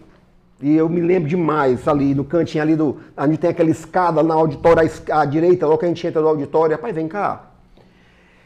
Sobre esse, esse fax, esse, esse recado que tu mandou aí, como é que foi isso, né? Aí disse, rapaz, é porque realmente tal. E eu já sabia que o Tom também era sucessor. Ele não estava lá no curso, né? É. Eu pensei que ele ia ele ia, ele ia falar do, do desconforto dele, né? Ah. E aí, meu amigo, foi quando o meu grande amigo Tom entrou na vida do, do seu amigo aqui, Fred, né? E até hoje é um grande amigo, uma pessoa que eu prezo, admiro demais, demais, demais. Ele sabe o quanto, e eu, eu registro aqui mais uma vez, né? E tu tem muito, assim, da minha formação como empresário a dividir com o próprio Tom, de aprendizado mesmo. Eu acredito que aprendo com o Dr. Carlos através do Tom, porque também tenho muita admiração com o Dr. Carlos Prado. Mas aí ele me perguntou qual era a minha ali, né, cara, qual era a ideia, né? Eu falei, não, rapaz, realmente é porque eu fiquei, né, impressionado, o curso foi muito bom, a, a, o curso, aí eu comecei a repetir que era a qualidade do curso que tinha me trazido aquela indignação, não era pelo fato de que eu achava que as pessoas tinham a obrigação de estar lá e aprender sobre isso, não. Aí ele disse, poxa, mas é porque talvez tu tenha, a comunicação não ficou assim tão, tão legal, né? Aí quando foi na semana seguinte, aí eu escrevi sobre isso, né? Que, olha, talvez eu tenha sido muito intenso na minha, na minha comunicação, mas o interesse não era esse. Eu sei que para que haja, e, e conectei né, com motivação lá, que para motivar as pessoas é importante escolher as pessoas certas e tudo, aí bom. Esse problema foi resolvido, né? Mas eu tenho certeza que essa experiência foi muito importante para a identificação do meu nome lá atrás para suceder. Porque como você é um grande é, historiador aí da, da, da, sequência da AGE, né? Porque antes de mim teve o, o Carlos é Fugita, né? Pra, é, pra mim. Carlos Fugita. Né? Na época, construtor estrela bombando. Aí depois ah. veio o Roberto Matoso, né? Que teve uma, uma, O Roberto Matoso ocupou muito espaço da AGE, teve aí um apoio muito grande do Kleber Aquino, uhum. né? Que é uma figura. Você foi também você foi mentorado por ele certamente, né? Ou, ou, não teve puxão de orelha do Kleber Aquino? Eu peguei o final dele. Pronto, então eu vou lhe dizer depois como é que o Kleber Aquino me, me, como é que o Kleber Aquino me enquadrou com relação à leitura, viu? Só fazer um registro. O Tom também é uma grande referência para mim. O Tom para mim foi uma pessoa que era quem eu me aconselhava quando eu era presidente da AGE em 2011. Muito amigo da Carmen Elizabeth, sua irmã, né? é. né? Perfeitamente. Então eu tinha uma abertura com ele de pedir aconselhamento. É. Então, perfeito, admiro perfeito. demais o, também. O Tom nunca foi coordenador geral da AGE por, por, uma, por princípios que eu sei quais são. Ele uhum. sempre compartilhou comigo e eu entendi a decisão dele, porque teria naturalmente sido um dos nomes, Total. mas acabou dando uma colaboração para a entidade muito maior fazendo aquilo que ele mais gosta, que é, são os bastidores. Bastidores. Né? O, o, a descrição é descrição uma característica é muito clara na, no, na casa do, exatamente do Tom. Total. Então, e quem um dia, quem um dia me perguntou se eu teria aspirações com relação à arte também foi ele, porque aí eu fui, eu, eu me tornei é, é, é, gerente, ad, é, gerente adjunto na projeto, época, né? Que era gerente de gerente de projeto, projeto, é. é, na- de estudos e pesquisas da AGE, né? aí está aí a leitura, está aí a questão da leitura, da escrita e tal, na gestão do Marcos Tavares, e aí houve a sugestão aí com relação ao meu nome, aí eu não, não tinha como assumir, porque naquela oportunidade eu estava numa transição aí da, da, da minha empresa, da sociedade, e achava que eu estava desconfortável de assumir a associação, porque não havia uma... Tu uma- tava saindo do carro e entrando na 800 Altos aí não, não? Na ver- não, na verdade, não, eu não estava saindo. Eu tinha a expectativa de mudar para a minha própria construtora e não existia assim uma, uma, uma percepção por parte do meu sócio de que a AGE seria algo interessante para nós, entendeu? E eu Ah. respeitei isso. Eu acho que, um- um- da mesma maneira como hoje, é, é importante que um presidente de entidade, inclusive a AGE, é, ao, ao ter seu nome citado, ele consulte a sua esposa e família, eu creio que da mesma maneira tem que consultar o sócio.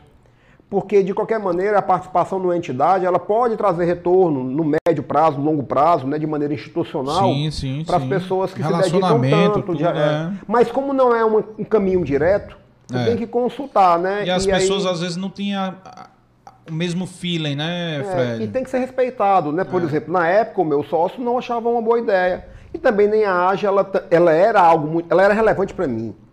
E ela- mas ela não era relevante para ele, como era para mim. E eu respeitei. Tinha uma diferença de idade também, né? Ele não podia fazer parte da associação, já não, não, podia mais, ele tinha uma idade que não já, já- ele era mais velho do que eu, mas não, tinha mais no- como participar. E aí, eu- em seguida, eu declinei da oportunidade, e aí teve uma coisa interessante. Quando a Indira assumiu, era como se eu já soubesse né, que o próximo seria eu, se tudo corresse bem. Ou seja, eu não tinha pretensão nenhuma de assumir, nunca tive. Até me surpreendi, né? Porque eu via nomes lá mais conectados com a história da AGE, nomes mais conectados com grandes né, grupos empresariais, sucessores.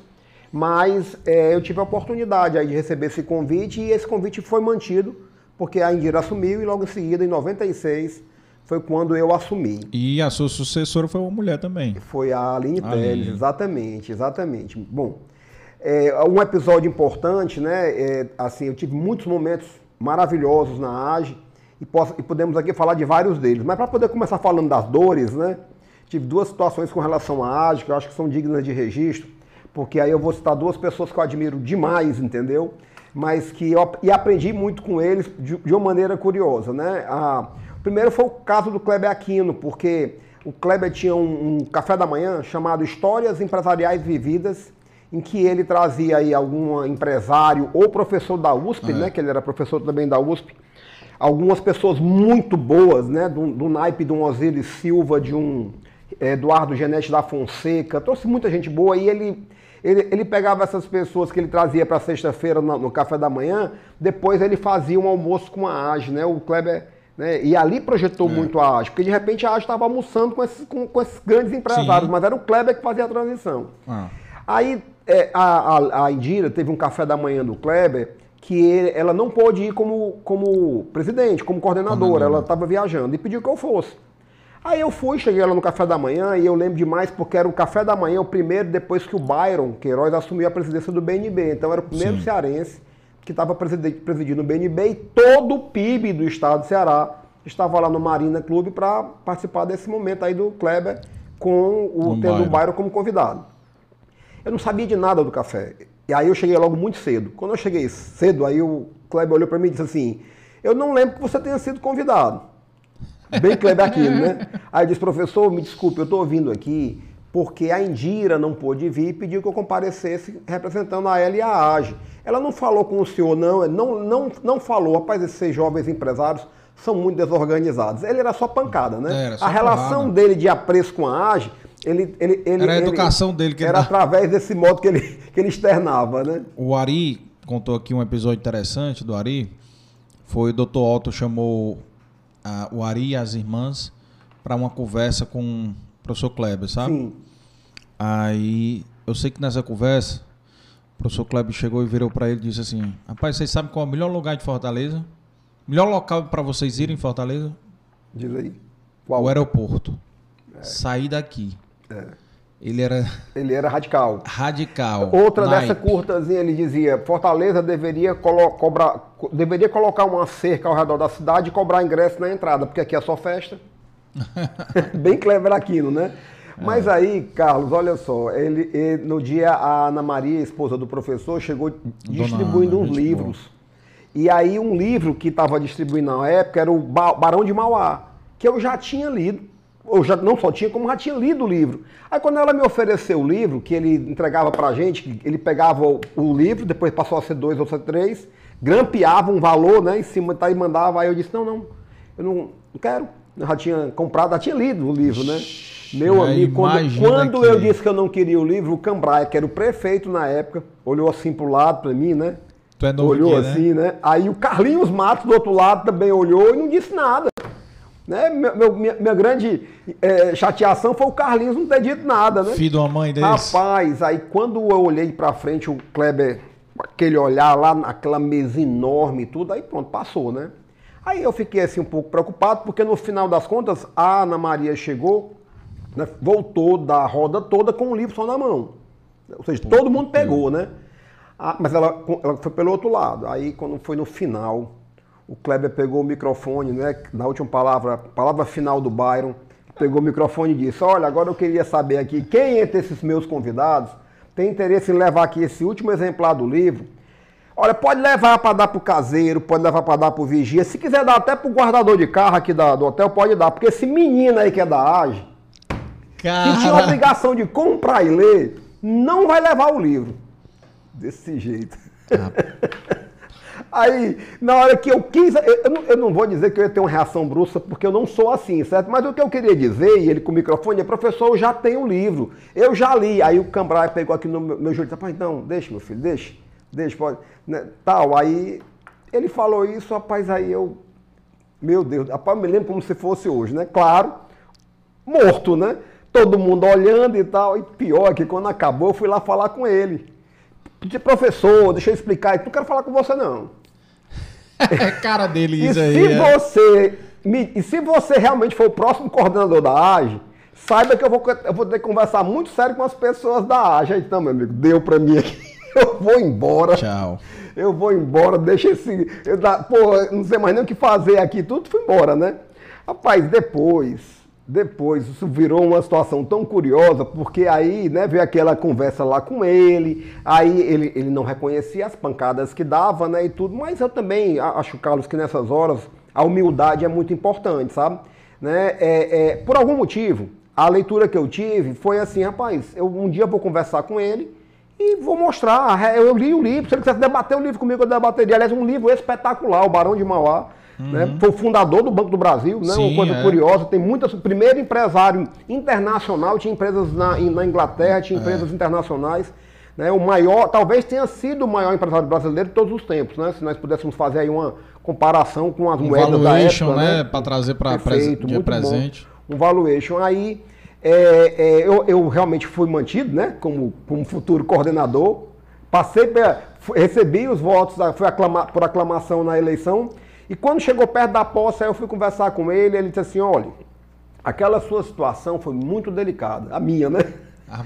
Portanto, você vai participar dos. Porque o, o, coordenador participava dos cafés. Você vai é. participar dos cafés. Agora, ó, no primeiro café, você vai levar um projeto para a AGE lá. E você vai falar para todo mundo. Eu vou lhe chamar. Você vai dizer assim: ó, o meu projeto para a AGE esse ano é esse. Ó, e não venha dizer que você vai fazer almoço empresarial, no dia que você vai fazer missão, negócio que isso aí não vale não. Aí, o que, que, eu vou fazer? Ele pegou tudo que era normal que a AGE fizesse. Fazer, não pode usar isso. Não podia, porque era besteira, né? Não, isso aí não vale novo. não. Então, por que, que eu vou fazer uma missão pra, na, da Lua, para a Lua? Eu não vou conseguir, né?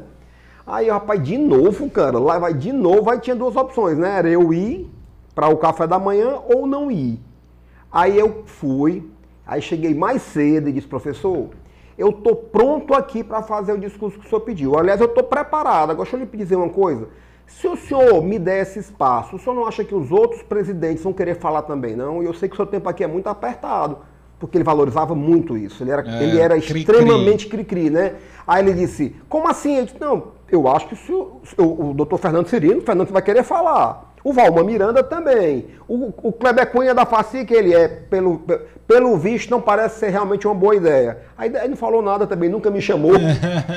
Até hoje, né? Até Saída hoje. né? estratégica essa Meu daí, Deus, Fred. rapaz, pense. Cara, um aperto tremendo e tudo. Mas, o que é. É. que ficou disso, né? Cara, eu hoje tenho a minha coleção de livros. Grande parte dele eu comprei de quem? Do Kleber Aquino.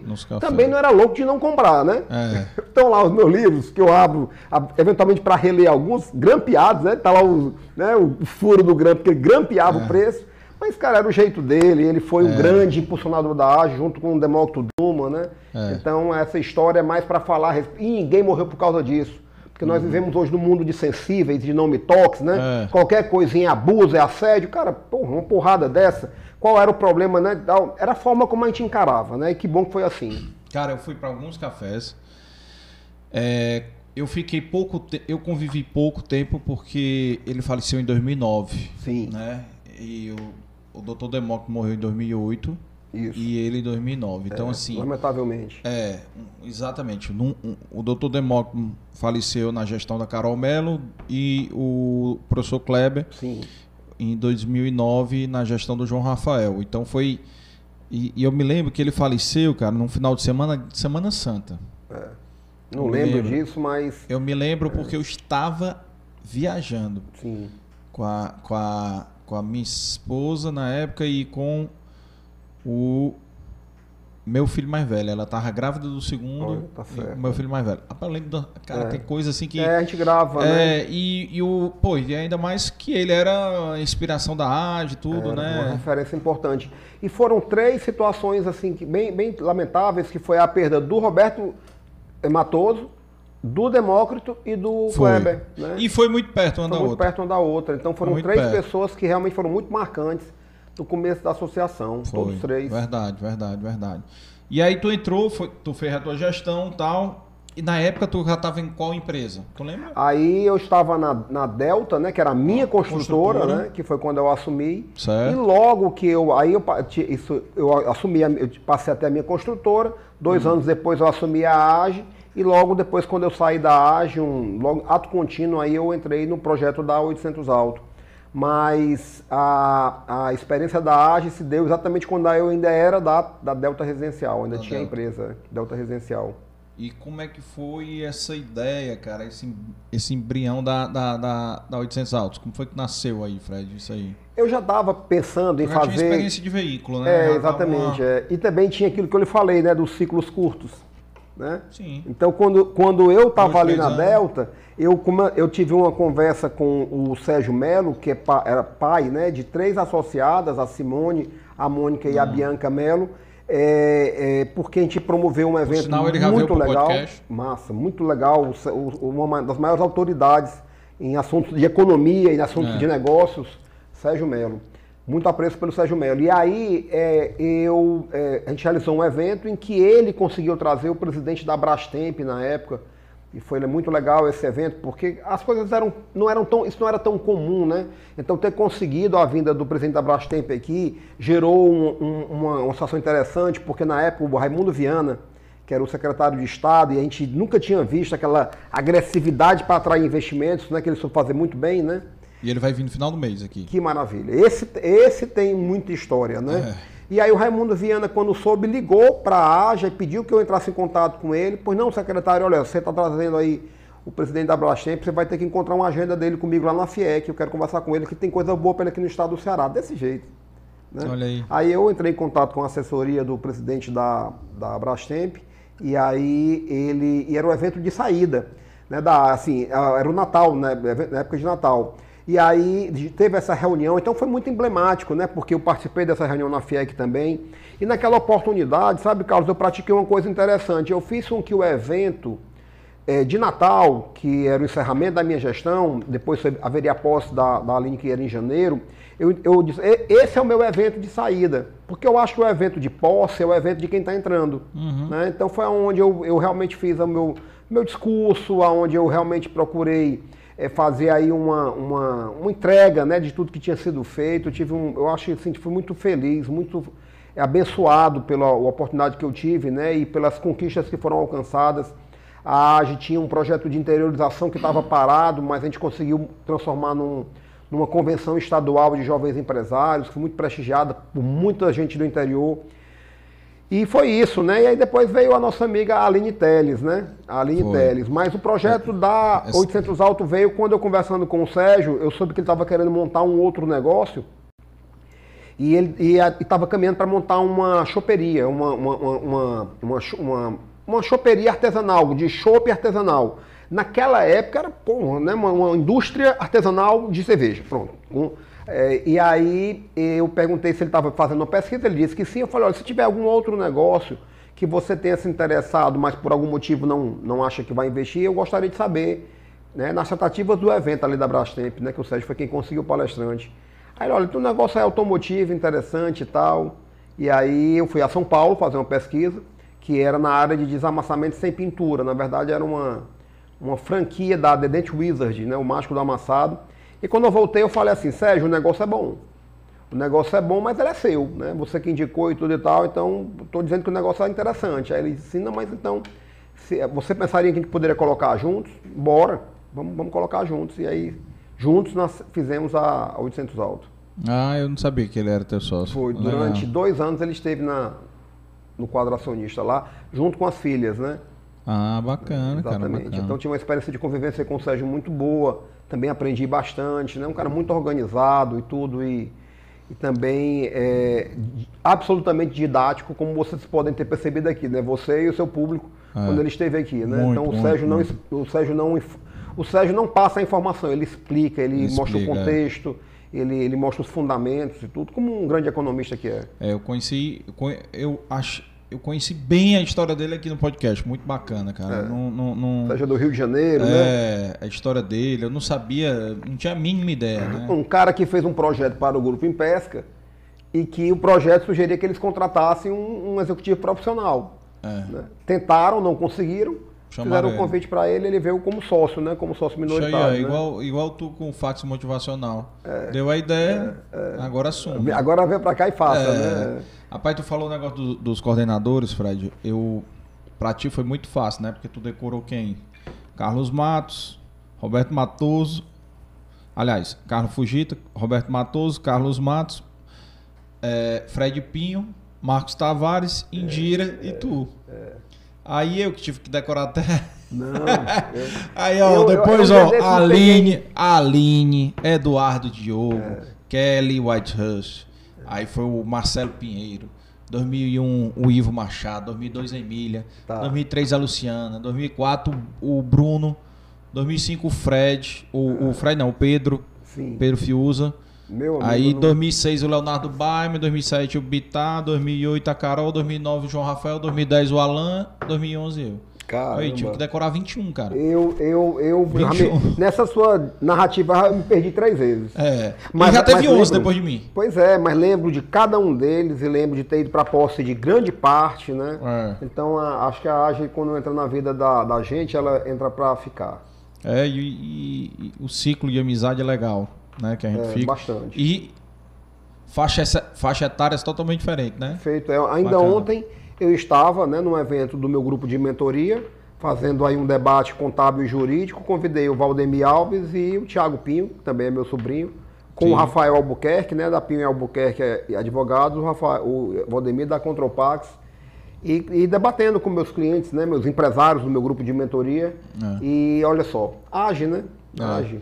E ontem eu estava no almoço da Age, com o é, Danilo Serpa, o presidente da, do, do PSM. PSM bem, né?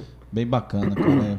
É traz muita coisa. Sim, e aí como foi que surgiu a 800 Altos? Vamos lá. Então com esse projeto, quando a Su gente foi lá ideia... e viu, uhum. é, a ideia seria fazer uma empresa de desamassamento, né, que era uma franquia. Uhum. Cada, a, o treinamento de cada técnico custava 5 mil dólares. Uhum. É, a, a, dinheiro de hoje, ou a qualquer tempo, era muito dinheiro e a gente tinha que comprar um mínimo de cinco técnicos, ou seja, o investimento começava com 25 mil dólares em treinamento. Mas a curiosidade é que quando eu fui visitar essa empresa, eu só podia ver o carro entrando amassado e saindo desamassado. Eu não podia ver o processo. E era uma coisa incrível, porque eu tinha trabalhado com carro e eu sabia que pequenos amassados normalmente é uma coisa que você não faz para não tirar a velha e boa originalidade, né? Que é um negócio É. bem dramático com a área automotiva. Para quem oferece serviço, né, essa tal da originalidade é bem dramático, porque gera uma expectativa é, absurda. Então, é, eu fui lá e achei aquilo curioso, mas não podia ver, era uma prerrogativa da, da franquia. Aí o Sérgio é, entrou em contato com o dono da franquia em Miami, mas o cara era argentino, Uhum. e ele veio a Fortaleza e tal, e a gente disse, rapaz, a gente tem interesse, mas a gente quer ver alguma coisa aí, porque né, qual é a mágica, né? É o mágico do amassado. E ele, ele, ele, ele era, realmente ele era um cara muito seguro, ele ficava dizendo que só podia mostrar se pagasse e tudo. Não, a gente precisa entender o processo, qual é o processo e tudo. Carlos, ele pegou, é, a gente pegou, ele olhou, esse, esse carro é seu, né? Ou é alugado e tudo e tal, ok. Ele foi, pum, amassou o carro assim, ó. Com uma. Com, uma, Um com um murro assim. Pum, amassou, ficou lá visivelmente tudo. Aí ele pegou uma, aí ele pegou uma ferramenta, né, pequena, uma coisa assim, pequena e tudo e tal, que depois eu, quando a gente comprou, entrou no negócio, a gente comprou várias dessas, e começou a fazer lá uma massagem, massagem ali tal, e tal, e tal, e tal, cara, de um jeito. Rapaz, simplesmente, usando a luz a luz da, da- é, uma luz dessas não era não é, não- porque para desamassar você tem que ter uma referência de luz né não do sol tem que ser uma luz uma luminária e ele encontrou lá uma referência foi foi foi e desamassou. Aí caramba e como é que aí não eu treino as pessoas só que as ferramentas são aí mostrou as ferramentas a gente resolveu que poderia que deveríamos comprar. Só que antes o Sérgio pediu uma pesquisa lá da Simone Mello, da Mônica, na- já na internet, né, começo da internet, e a gente encontrou nos Estados Unidos um outro formato desse negócio, que não era no formato de franquia, não pagava, não tinha obrigação de royalties, e com um custo menor né, do que esses 5 mil dólares por, por, por- técnico. Né? Então, aí houve o contato do Sérgio com esse empresário americano, o Sérgio foi lá nos Estados Unidos, aí a gente formou aí uma, uma joint venture e com ele passamos não só a ser a empresa que iria oferecer o serviço em Fortaleza, como distribuir esse- essa, essa tecnologia, se eu posso dizer assim, né, para o Brasil. E aí no começo a 800 nasceu desse formato. Só que eu entendi também que a, a gente tinha uma vulnerabilidade ali né? Amassado que não quebra a pintura é limitado, né? É, e a gente não estava em São Paulo, onde lá existiam os martelinhos de ouro, né? Que eles faziam o mesmo princípio de massagem, só que com as ferramentas mais rústicas, né? Mais assim curiosas possível, né? De sei lá até pedaço de osso. Eles usavam umas coisas lá malucas e funcionava, né? Porque o que desamassa o carro sem pintura é uma massagem né, que gera um processo de recuperação da, da, da estrutura da chapa, a, a estrutura em nível assim mesmo é, molecular e tudo. E, ela, e se você fizer com a técnica, é, desamassa mesmo, é curioso, entendeu?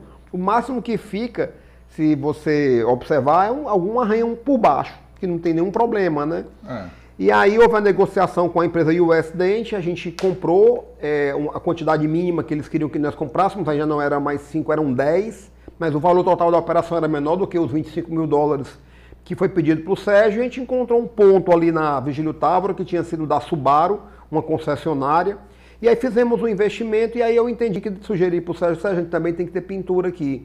E aí foi um modelo de negócio que surgiu sem muita pesquisa, né, a não ser com o fato de, né, de Qual ter... foi o ano, hein, Fred? 1997.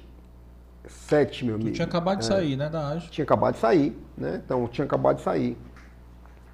Foi na gestão da Na gestão da, da Aline, né? A gente inaugurou, no dia que a gente inaugurou, foi o mesmo dia que o Fernando Cirino recebeu uma comenda na- lá na Assembleia. E como é que eu sei disso, né? Porque os convidados do Fernando eram para- praticamente os nossos. Eu tinha acabado de sair da AGE, convidei todo mundo ali da FIEC, do SIC e tudo. Mas a, mas a gente fez de um jeito que os horários casaram.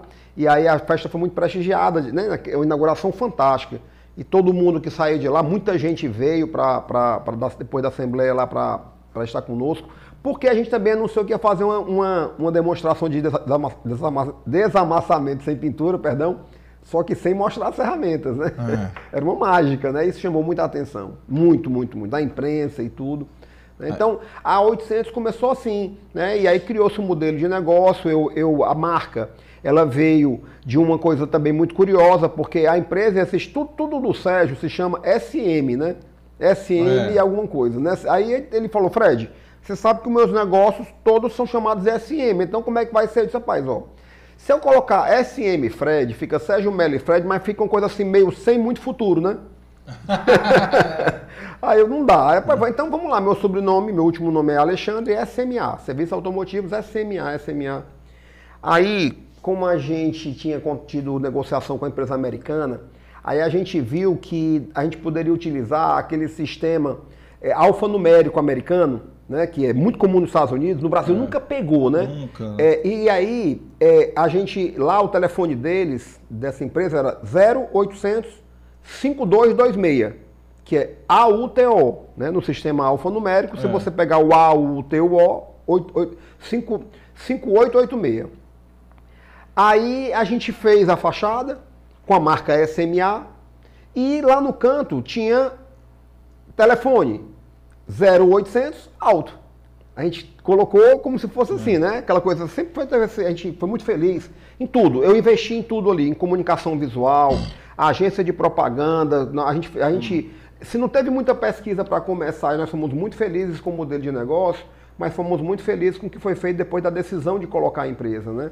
E aí quando eu cheguei na, na agência de propaganda, né, o pessoal da Íntegra, né, o Paulo Fraga e o Rodrigo, para fazer o lançamento, eles olharam, olharam aí, como é o nome da empresa? SMA. Não, não, não viram, viram só o nome assim.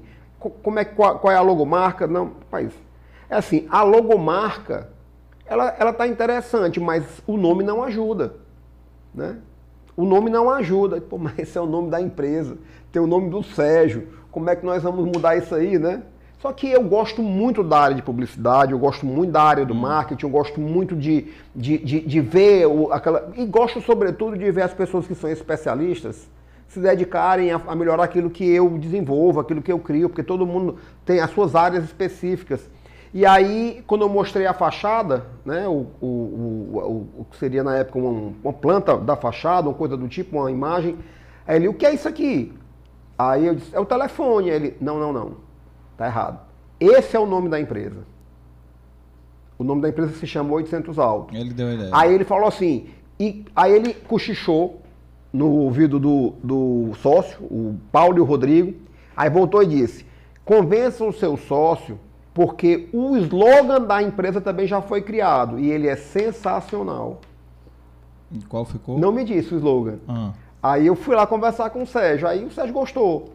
Aí quando eu voltei, ele disse, o slogan da empresa é quem liga para o carro, liga 800 alto. Olha aí, bacana. Quem liga para o carro, liga 0800 2886. Na verdade, não era 0800, era 800 2886. Não tinha o um zero na frente, agora tem o 0, 800, 85, né? Era 800 alto. Ah. Né? Aí começou assim, com o slogan quem liga para o carro ligou 800 alto. É, era uma das primeiras empresas que tinha ligação gratuita né, pra, de clientes para no mercado. Na mesma oportunidade aconteceu uma coisa curiosa, porque a gente não cobrava a ligação do cliente para a gente. E o, o, o, Luciano Cavalcante, que é muito inovador, ele tentou lançar um sistema de informação dos imóveis dele com 0,900 cobrando pela ligação. Aí, aí ficou paradoxal. Pô, como é, aí eu ouvia isso das pessoas, cara, como é que eu vou ligar para saber do meu carro na empresa e tal e não pago nem a ligação e para poder pegar a informação de um imóvel eu tenho que pagar, porque o 0900 ele cobrava e revertia em benefício do dono do número, né? É.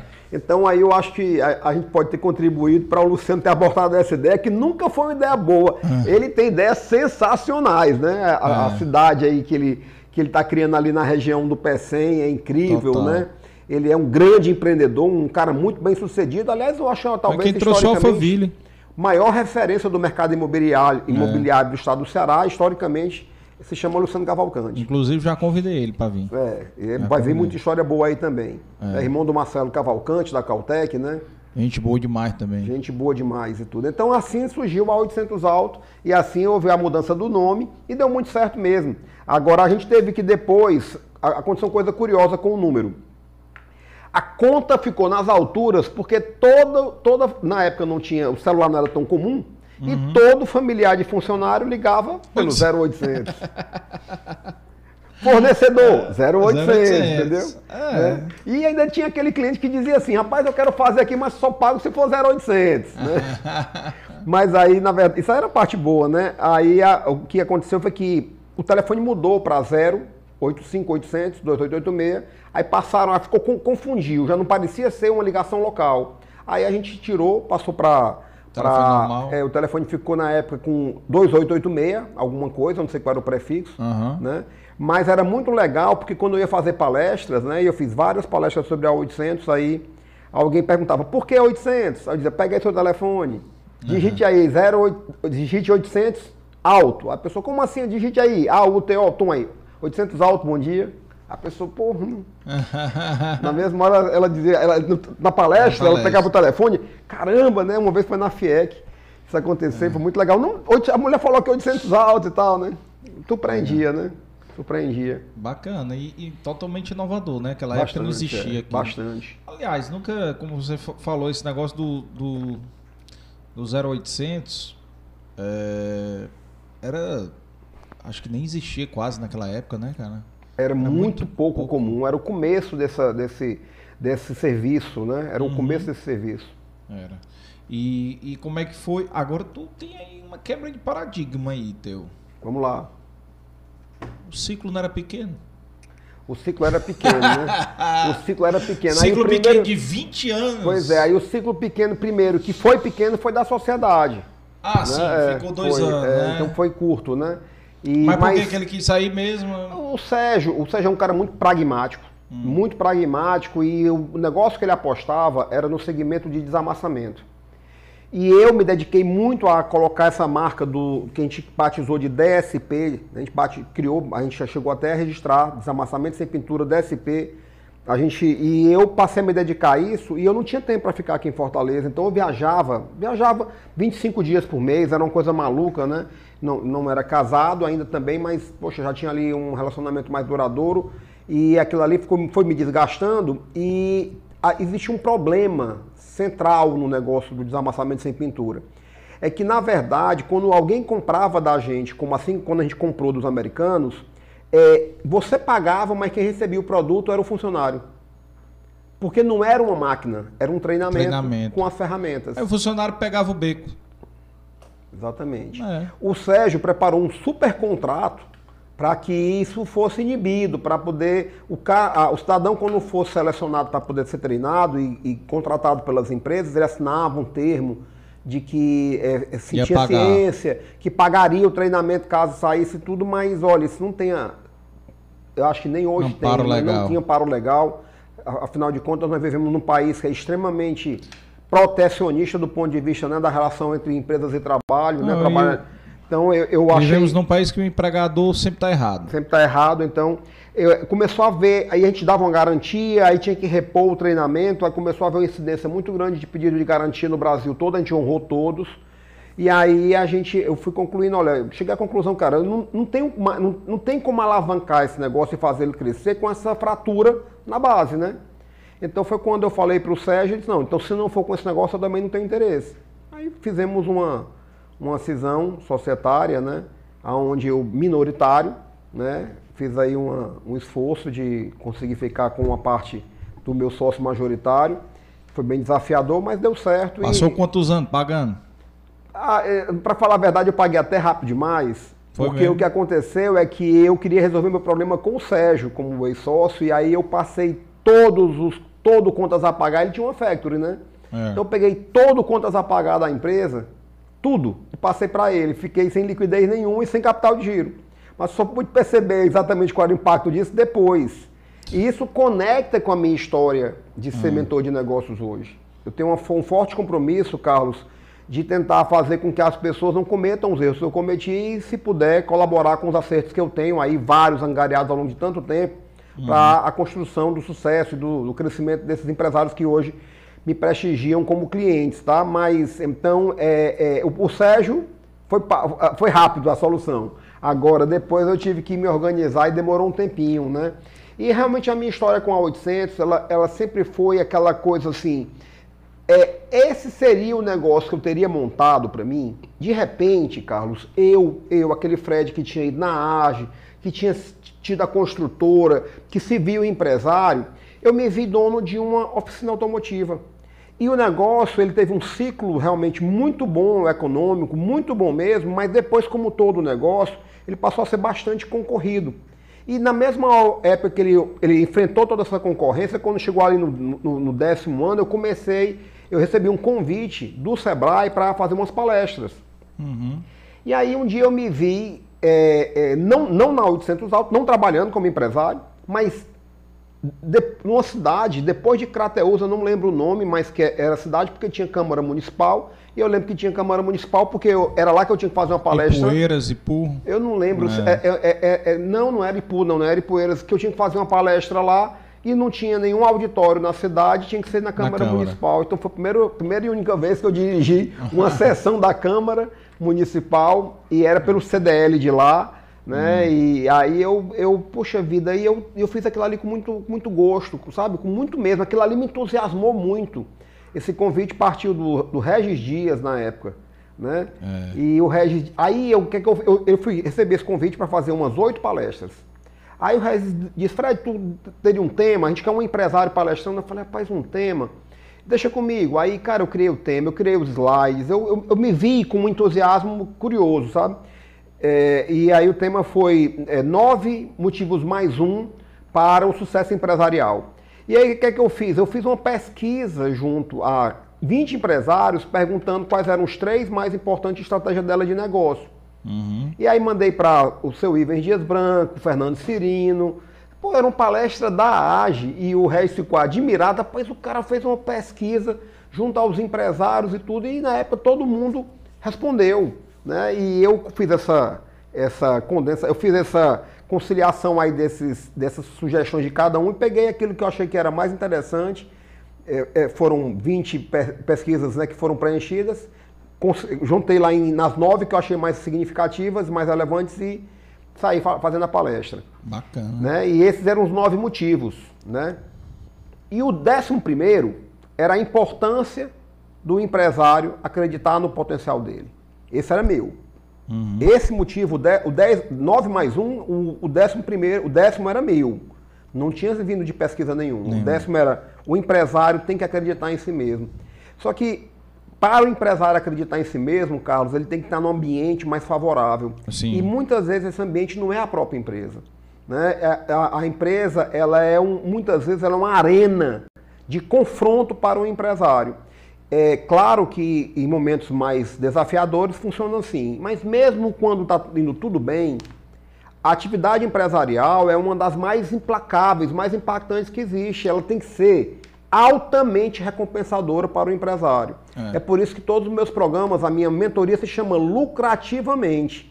Né? Primeiro, porque eu entendo que o empresário deve ter uma mente lucrativa, e segundo, porque para mim, lucro é um direito não adquirido porque direito adquirido ele não se conquista com muito trabalho. Né? É um direito natural do empresário que tem a perícia, a competência e a habilidade de tocar o seu negócio. Né? Um direito é, de conquistar, dependendo do esforço. Perfeitamente. Não é adquirido. Ter CNPJ, se dizer dono de empresa, não dá direito de lucro para ninguém. É. Mas uma vez que ele resolve empreender, fazer um investimento e tocar todo esse conjunto aí, né, como um agente econômico, né, que gera emprego, que paga impostos e tudo, e ele não entender ou socialmente não ser aceito, que o lucro é natural, né? Um dia eu fui bater um papo com, com o Maurício, né? Maurício, é, na época presidente da, da, da FEComércio, né? Felizola. Maurício Felizola, da Farmácia Santa Branca, e disse, Maurício, rapaz, eu sou inconformado, porque que lucro no Brasil sofre de bullying. É. Aí ele disse assim, rapaz, eu concordo também. Aí surgiu um podcast na Rádio Tempo durante um ano, empresário lucrativo exatamente defendendo esse direito natural do empresário de, mediante o seu esforço, capacidade de investimento, de ter resultados. Então, acho que essa bandeira do resultado, né? então hoje, o nome da, da, da, mentoria que eu, que eu hoje atuo, né? que é minha empresa, a ProResults hoje é um dos, é, dos produtos da ProResult, da esteira de produtos da ProResult, ela tem como nome lucrativamente. E o evento anual que eu faço se chama lucrativamente também. Então eu defendo hoje a bandeira do lucro a partir da competência, né? Não como direito adquirido, mas legítimo do empresário. E sem lucro não tem como ele manter o negócio, né? Então. É, qual é a graça, que... né? É, e, e, Você falou aí da recompensa tem que ser alta, realmente tem que ser, porque a dedicação é diferente, né, cara? Você tá 24 horas trabalhando. É. Você sonha trabalhando, você tá resolvendo bronca à noite, é. atendendo bronca de cliente ou alguma coisa, ou, ou no WhatsApp. É porque hoje a gente está trabalhando e nem, nem se toca que está trabalhando, né? É, não, ah, não, tem mais, não tem, não tem noção mesmo, é. tem razão, Carlos. É, não tem noção. É, eu, então, eu, eu se você que... for somar tudo isso aí, sua carga horária. É, é eu, acho, eu acho que ah, na hora da gente é, encarar não isso. Não que eu ache ruim, tá?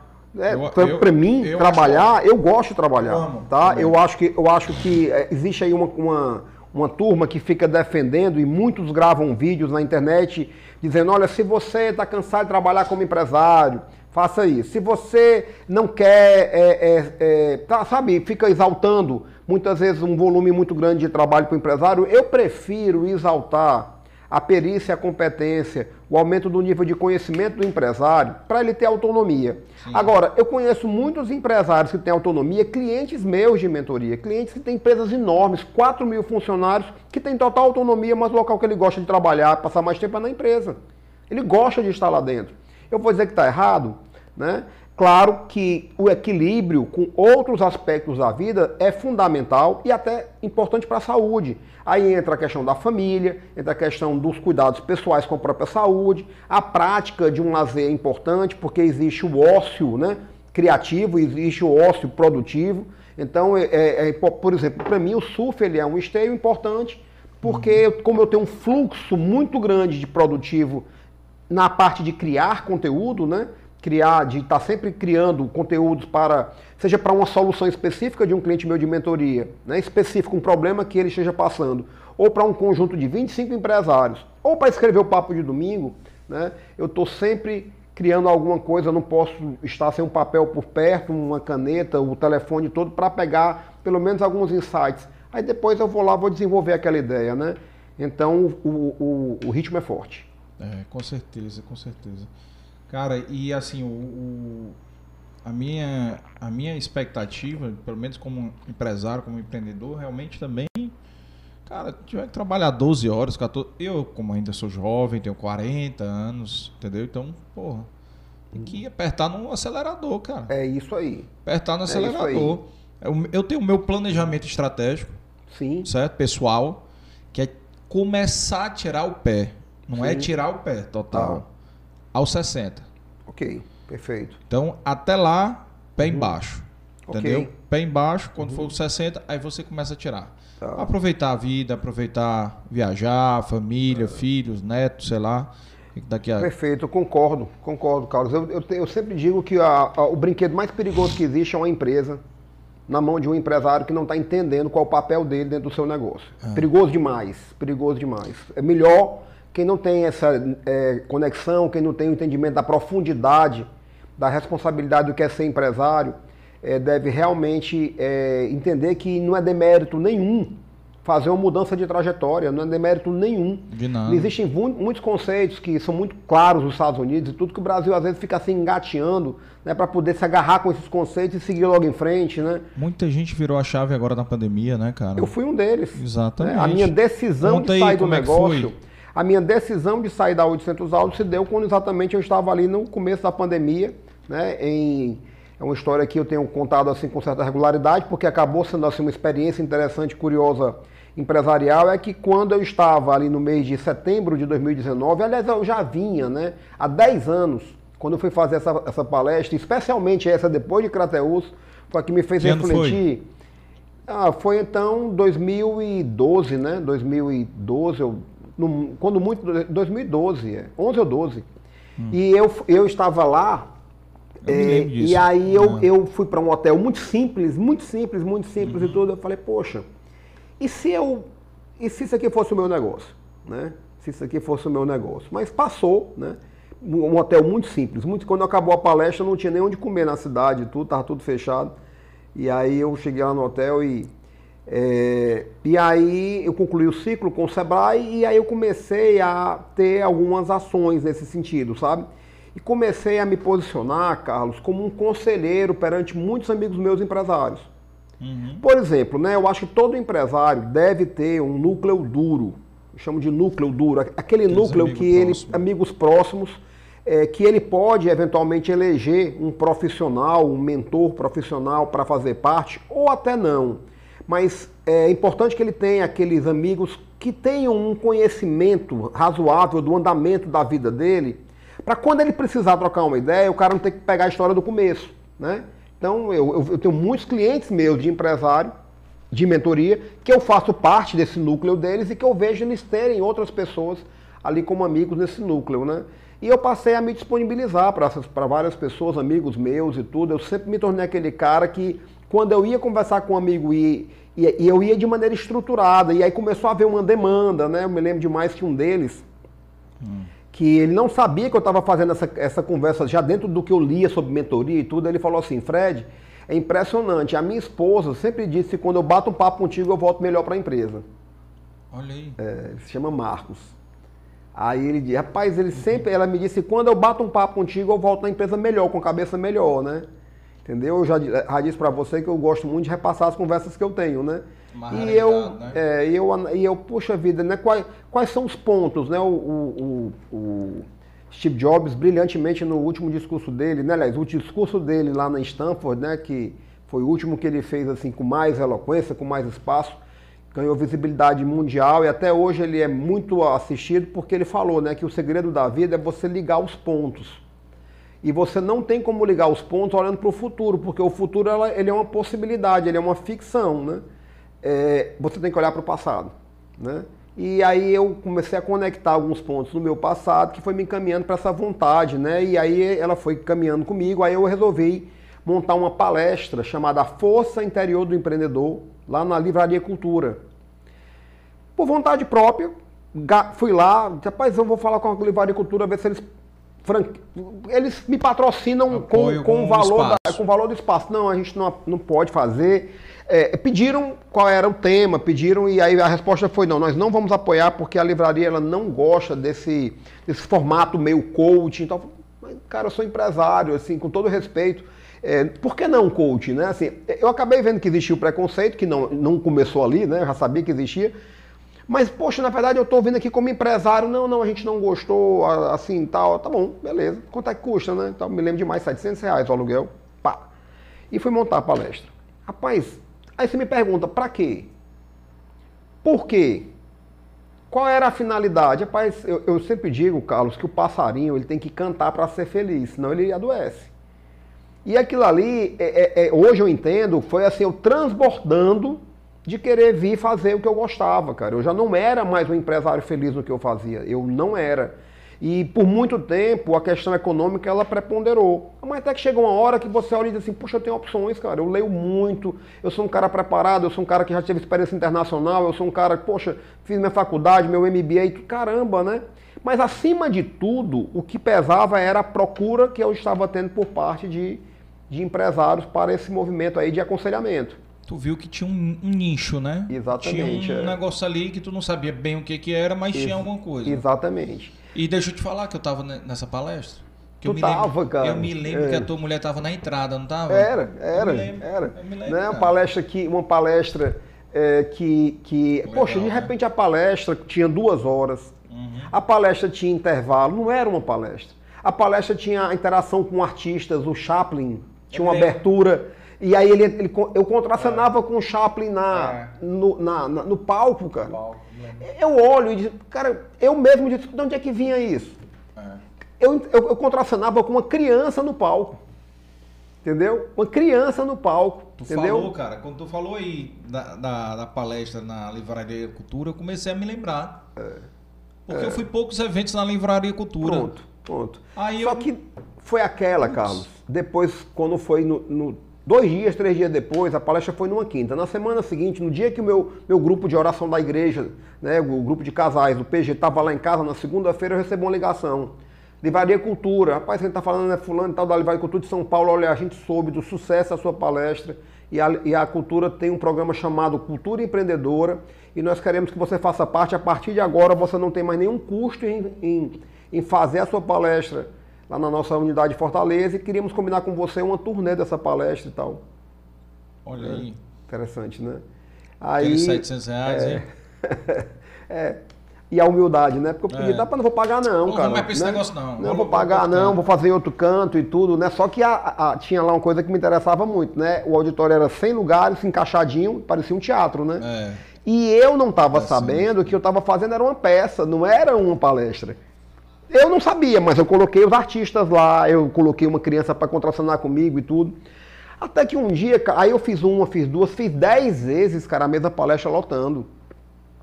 E claro que o tempo que eu estava lá não era o tempo que eu estava na 800. Fred, mas a palestra era à noite, mas eu queria melhorar, eu queria é, convidar, eu queria. Aí comecei a ir atrás de patrocínios porque fazia sentido que eu tivesse um apoio de algumas instituições e tive apoio do Sebrae, tive apoio lá do nosso amigo Bruno Girão, tive apoio. Aí eu falei, aí um dia, o nosso amigo Tom foi assistir e depois disse assim, Fredinho, você tem um produto.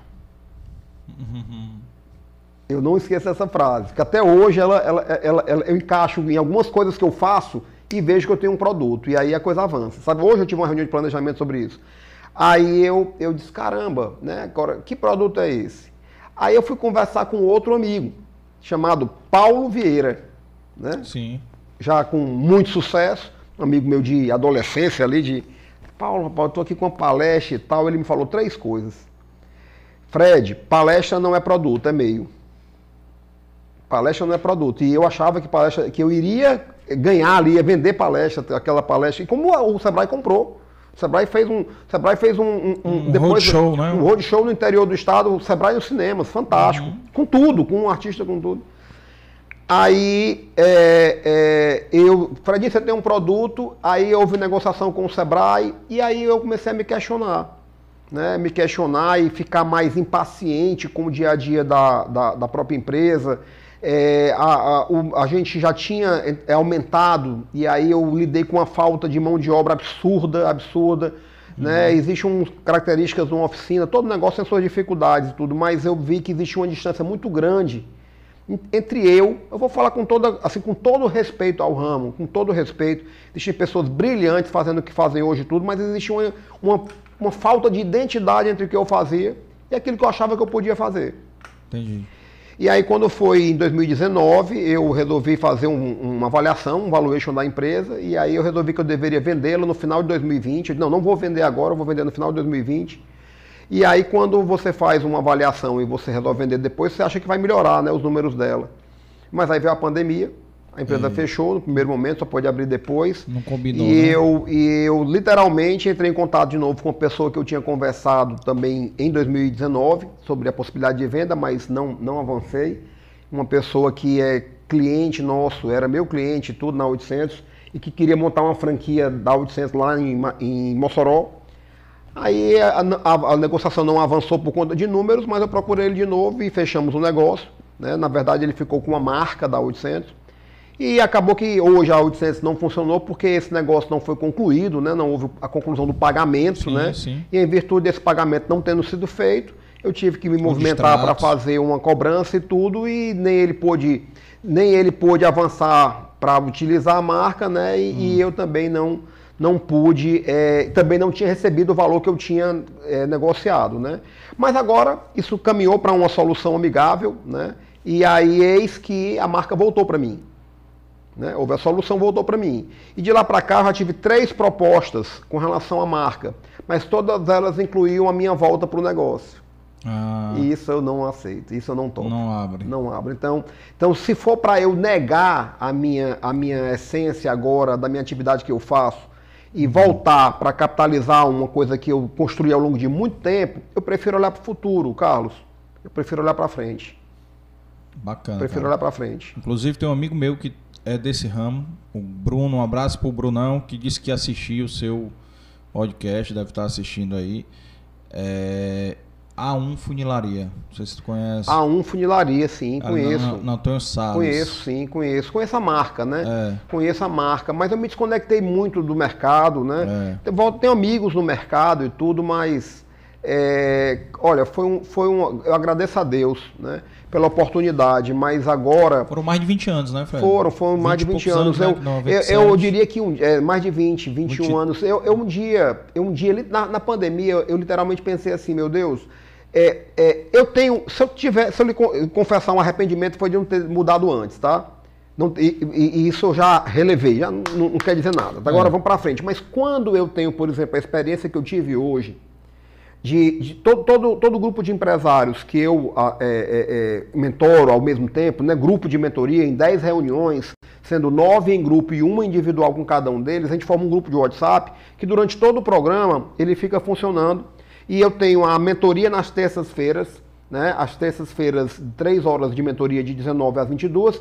E quando é na quinta-feira, eu abro um online, aí é mentoria propriamente dita, porque o cara coloca o problema dele e eu digo como é que eu, como mentor de negócio, como é que eu faria caso eu estivesse no lugar dele. Porque mentoria é isso. Mentoria tem que ter uma clara experiência vivida no, no tema, né? Sim. Eu não posso, de maneira nenhuma, imaginar a possibilidade de mentorar no mercado, é, vamos lá, é, ser um mentor de negócio na área alimentícia, eu não posso ser um mercado, espe um mercado específico né, de uma área que não seja empresarial. Né? Então eu, eu, você precisa assim, ver qual é o sentimento que eu tenho quando eu estou fazendo isso versus como era para mim, né, por exemplo, é, é, é, é mais uma vez, né, tá lá na empresa, né, é, fechando caixa, o que seja, que isso sempre foi feito pelo meu financeiro, que estava nas mãos da minha esposa, que sempre fez isso muito bem. Mas não tinha mais identidade, aí eu pensei assim, meu Deus, é, na pandemia, né? Que, que, isso tudo nos tornou, nos espiritualizou mais. Eu espero que as pessoas mantenham, né? Essa maior espiritualidade conquistada ao longo da pandemia, porque todo mundo teve um medo coletivo muito grande, todo mundo se aproxima de Deus, se né? apegou, é. E eu pensei assim, olha, hoje eu, eu creio que eu posso colaborar muito mais com as pessoas apoiando empresários do que pintando para-choques e paralamas. Desse jeito. Aí eu disse, rapaz, é agora eu vou mudar, eu vou mudar. E assim foi. Né? A gente está aí agora já com abrindo a nova turma para começa agora de, é, final de maio, né? Mais uma turma de mentoria, viram mais 25 empresários, cada um com a sua história, cada um para compartilhar aí os seus desafios seu, e a gente poder apoiar no seu crescimento e estamos juntos. Já fechou a turma? A turma já está, já, já iniciou as, as, inscrições e tudo, graças assim, poxa, impressionantemente, só com as indicações iniciais a gente já avançou bastante, mas nós estamos há 45 dias e hoje à tarde foi minha reunião de planejamento para o marketing do lançamento da mentoria. Mas o movimento da indicação é muito intenso, sabe, sabe bacana, Carlos? É muito, eu, eu, agora mesmo, eu apliquei uma pesquisa que era importante, eu aplico uma pesquisa durante o processo e aplico uma ao final são perguntas diferentes, mas com os membros, né, os meus participantes. E, e a gente fez uma pesquisa, a última pergunta é, é sobre o NPS, né? Uhum. De, de, 0 a 10, de 1 a 10, qual a possibilidade de você indicar a mentoria para um amigo ou parente? E foi tudo 9 e 10. Então, acho que alguns estão me assistindo agora, certamente vários dos, dos empresários estão assistindo agora e sabem que que foram eles que votaram, né? Então é muito legal isso, você ter uma avaliação como essa dentro do processo. Tanto é que a pergunta foi: se você tivesse que ir avaliando a mentoria até o presente momento, indicar você, né, de, de 1 a 10, que, qual seria a possibilidade de indicação? Bacana, viu, cara? Bacana. E me diz uma coisa, como é que foi. É... E tem outros projetos aí que tu está desenvolvendo? Não sei se pode falar alguma coisa falar o que, que tu pensa. É, Fred, tu traz ali uma garrafinha d'água tá. para mim, por favor. É, a questão do PAEC, tu pode Perfeito, dar uma falada, viu? né? Tá. Uma introduzida, oh, não, ainda não está funcionando, não, é, mas... É, é, é, o PAEC, ele já é uma realidade, né? E eu posso falar aqui abertamente, aliás, é legal que a gente troque um assunto, por isso nós já conversamos, né? Do, é, sobre o ponto de vista de, de negócio do PAEC e tudo, o PAEC uhum. ele já é uma realidade, eu agora Começo exatamente a partir de terça-feira, que a gente vai ter aí alguma. Já temos uma agenda marcada, né, com a nossa amiga Carol Melo, né, que é nossa. está é, é, tá fazendo parte da equipe aí, é uma pessoa que, que trouxe aí muitos, vamos dizer assim, é, opiniões importantes para amadurecimento do projeto, para um hold show aí de reuniões com as entidades de classe, aonde nós vamos é, apresentar o projeto né, e propor aí a possibilidade de parceria, já que um dos objetivos do PAEC é exatamente fazer a canalização desses empresários que hoje não estão em entidades de classe nenhuma, mas que venham para o PAEC e depois eles passem a se relacionar com as suas entidades é, respectivas, né? Que o industrial passe a, ir, a frequentar a FIEC, que o comerciante passe a frequentar mais a FEComércio ou a própria CDL. Esse é um papel do PAEC. Porque né? isso é até importante pontuar para quem está assistindo, que é empresário, ou que pensa em empreender, o quanto é importante a política associativista empresarial. Ela, ela, ela não só, você tem toda a razão, ela não só é importante, como agora se tornou fundamental. Porque nós estamos no momento em que as coisas estão. A, a, a, você tem uma coisa que mudou pós-pandemia, é que se tudo era muito rápido, ficou mais rápido ainda. É. E, e, e, e a capacidade de adaptação do ser humano como um todo já não é tão grande. E do empresário menos ainda, porque uhum. nós somos muito conservadores. Então é muito importante que o empresário se aproxime para que ele possa ver alguém sendo mais rápido do que ele, para ele passar a ser rápido também. Porque em condições normais o empresário fica pagando para ver. Aliás, Carlos, isso é uma coisa interessante. Eu hoje, como é, mentor de empresários, né, tendo contato aí com centenas e centenas de empresários, seja através de mentoria em grupo, seja através das mentorias individuais ou em palestras, eu não conheço hoje uma pessoa mais otimista do que um empresário. E é interessante porque também é natural e de maneira muito legítima é alguém que se queixa muito, né? E, e, tem um esforço enorme. O otimismo está quando ele tenta, quando ele acredita que vai reproduzir de novo os resultados que ele já tinha, fazendo as mesmas coisas de sempre, quando todo o ambiente empresarial foi alterado.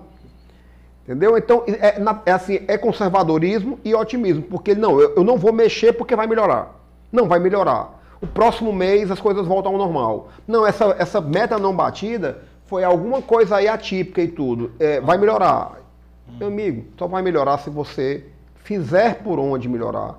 Se você for a melhora que a sua empresa precisa, né? Eu, eu, eu, falo para o empresário da pequena e média empresa, uhum. aquele que não tem vice-presidentes, não tem diretores, não tem conselho de administração, que está à frente da empresa, todos os dias e que a empresa, nesse formato, ela também se torna muito sensível ao desempenho desse empresário. Uhum. Então, a pequena e média empresa, ela oscila no seu desempenho de acordo com a oscilação da perícia, da capacidade de gestão do próprio empresário. E responder às mudanças, né, que são muitas e ao mesmo tempo muito em velocidade vertiginosa, né, eu, eu, eu sempre digo, olha, hoje você pode fazer o que for. Alguém está querendo montar, hoje está montando uma startup para concorrer com você, cara. Ah, mas eu, eu, eu trabalho com padaria. Rapaz, alguém está montando aí uma startup para concorrer com você, pode ter certeza. É. Né? Você pode não saber ainda, mas vai tomar conhecimento. Por quê? Porque ninguém está querendo criar startups para vender é, solução para a NASA, não. As pessoas querem criar um modelo de negócio com uma startup rápido, de crescimento escalável e tudo para solucionar problemas comuns. Sim. Porque problemas comuns tem muito mercado, né? É, total, total. Entendeu? Problemas específicos tem menor mercado. Rapaz, eu. eu ah, deixa eu só fazer um registro aqui. A, a Rosa Célia Castro, maravilhoso podcast enriquecedor. E o Márcio Paulino aqui botando assistir algumas dessas palestras na primeira fila. Perfeito, Márcio Paulino, sim, eu lembro, sim, claro. Obrigado, Márcio. Muito Parabéns, obrigado amigo mentor aí, ó. É, exatamente.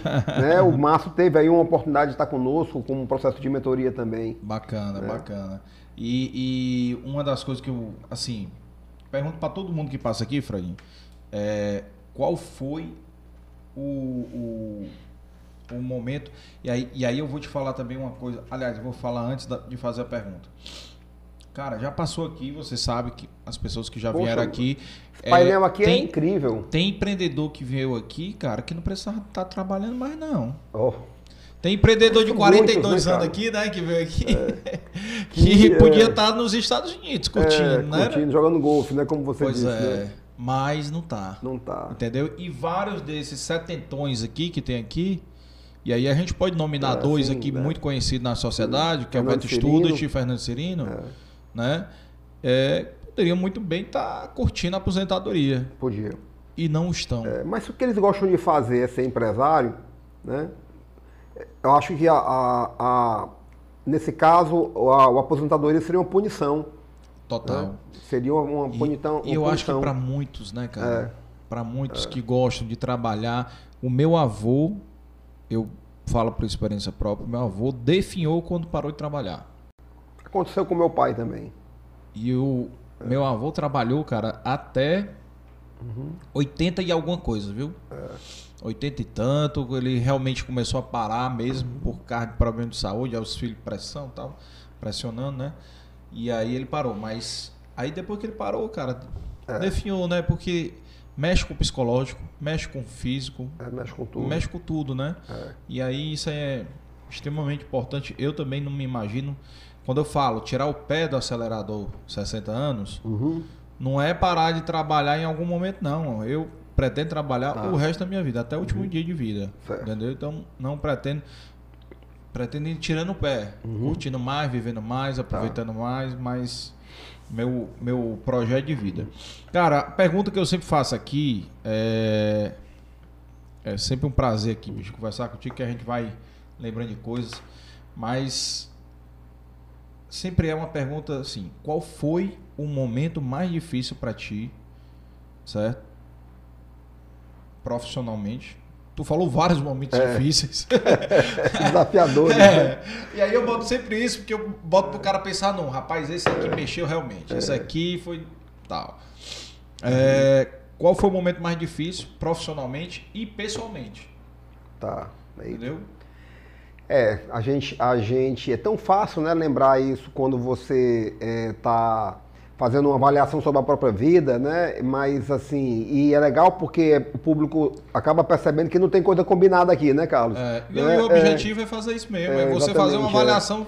É, eu, eu, eu, diria né? que essa decisão com relação à mudança agora, né, na minha trajetória de, de investidor, né, de empresário do ramo automotivo, para essa nova empresa, né, empresário agora da área de educação empresarial, executiva, é. ela foi um dos momentos mais delicados.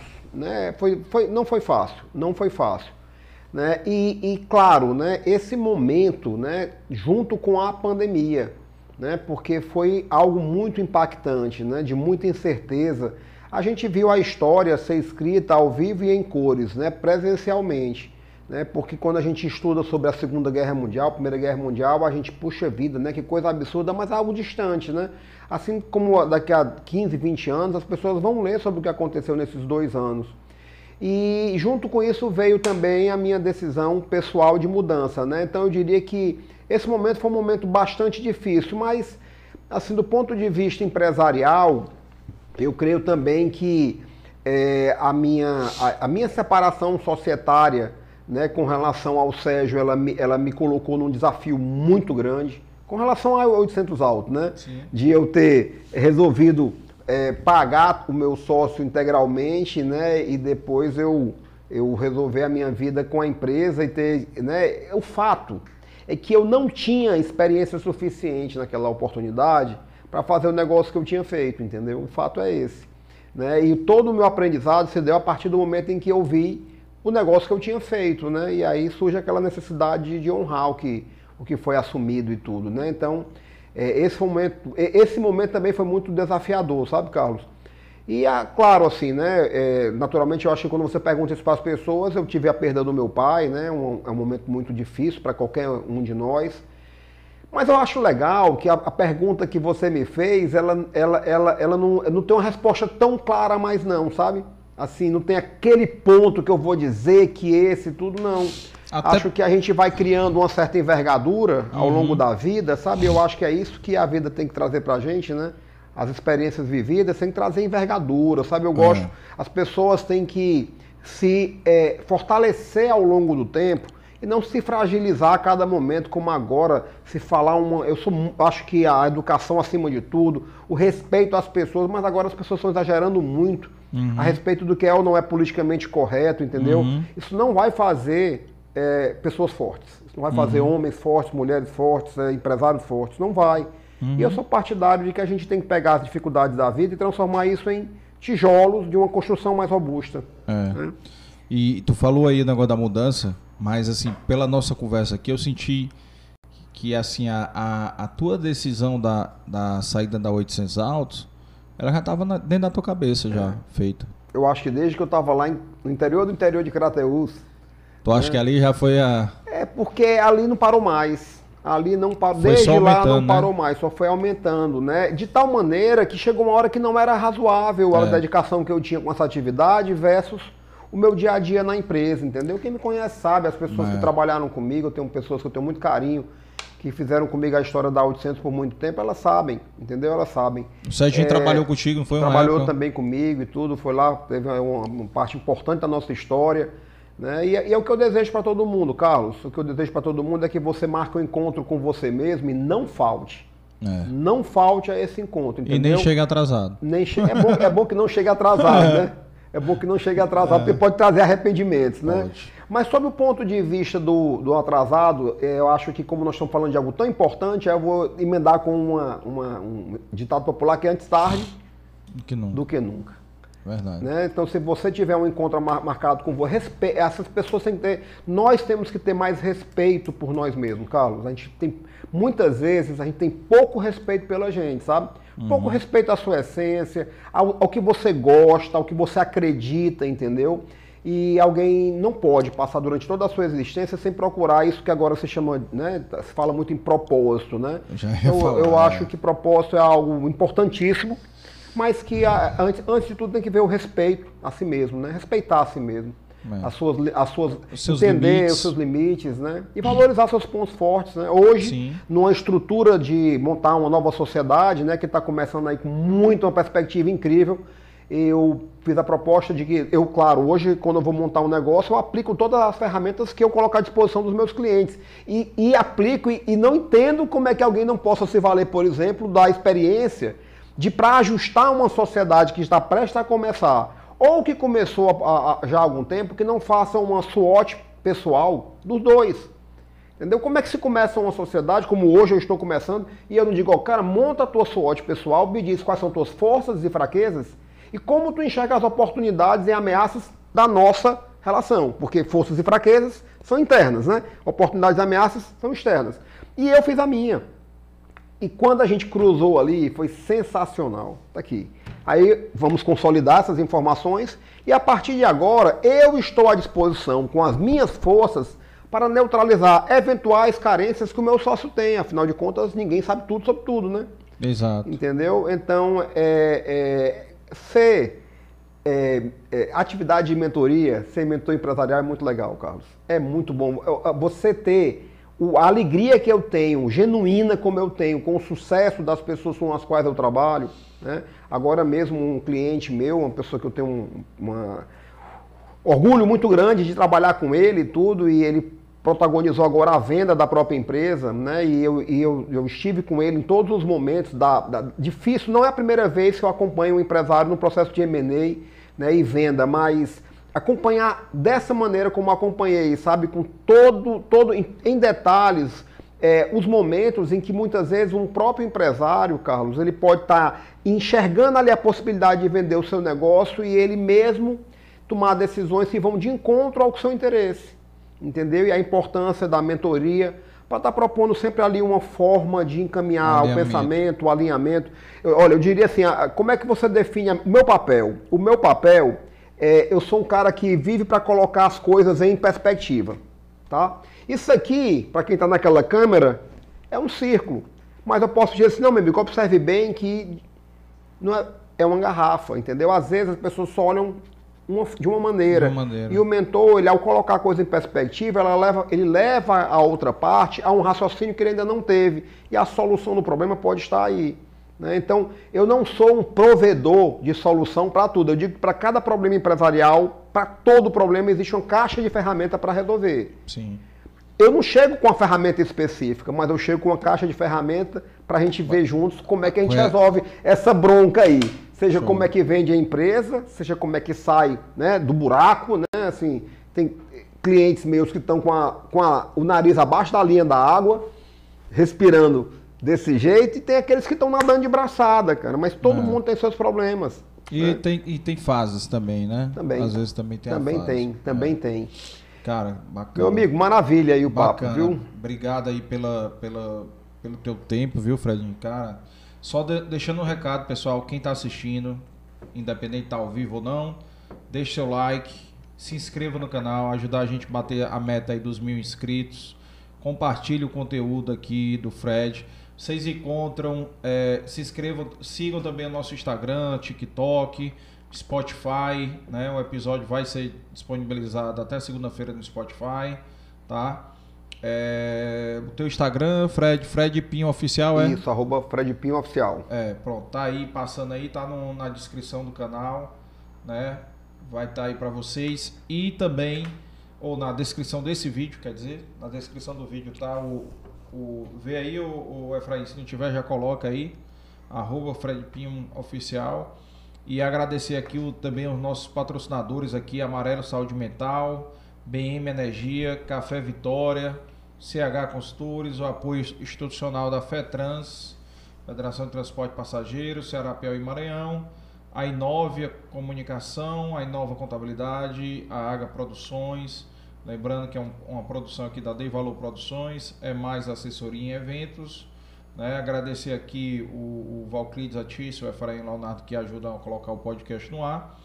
E também lembrando que o estúdio do, do podcast aqui está disponível para aluguel, até já tinha te falado, né? Perfeitamente, é. Para quem quer, eu estou tendo algumas demandas de curso para podcast, então a Maravilha, gente, muito a gente bom. também ajuda aqui. Estrutura incrível aqui, pois viu, é, pessoal? Espero que, que, que surjam mais podcasts, cara. Eu não tenho medo nenhum. Maravilha. Acho ah. que, na verdade, quanto mais melhor, é uma alternativa de, de informação que a gente tem. Entendeu? Perfeito.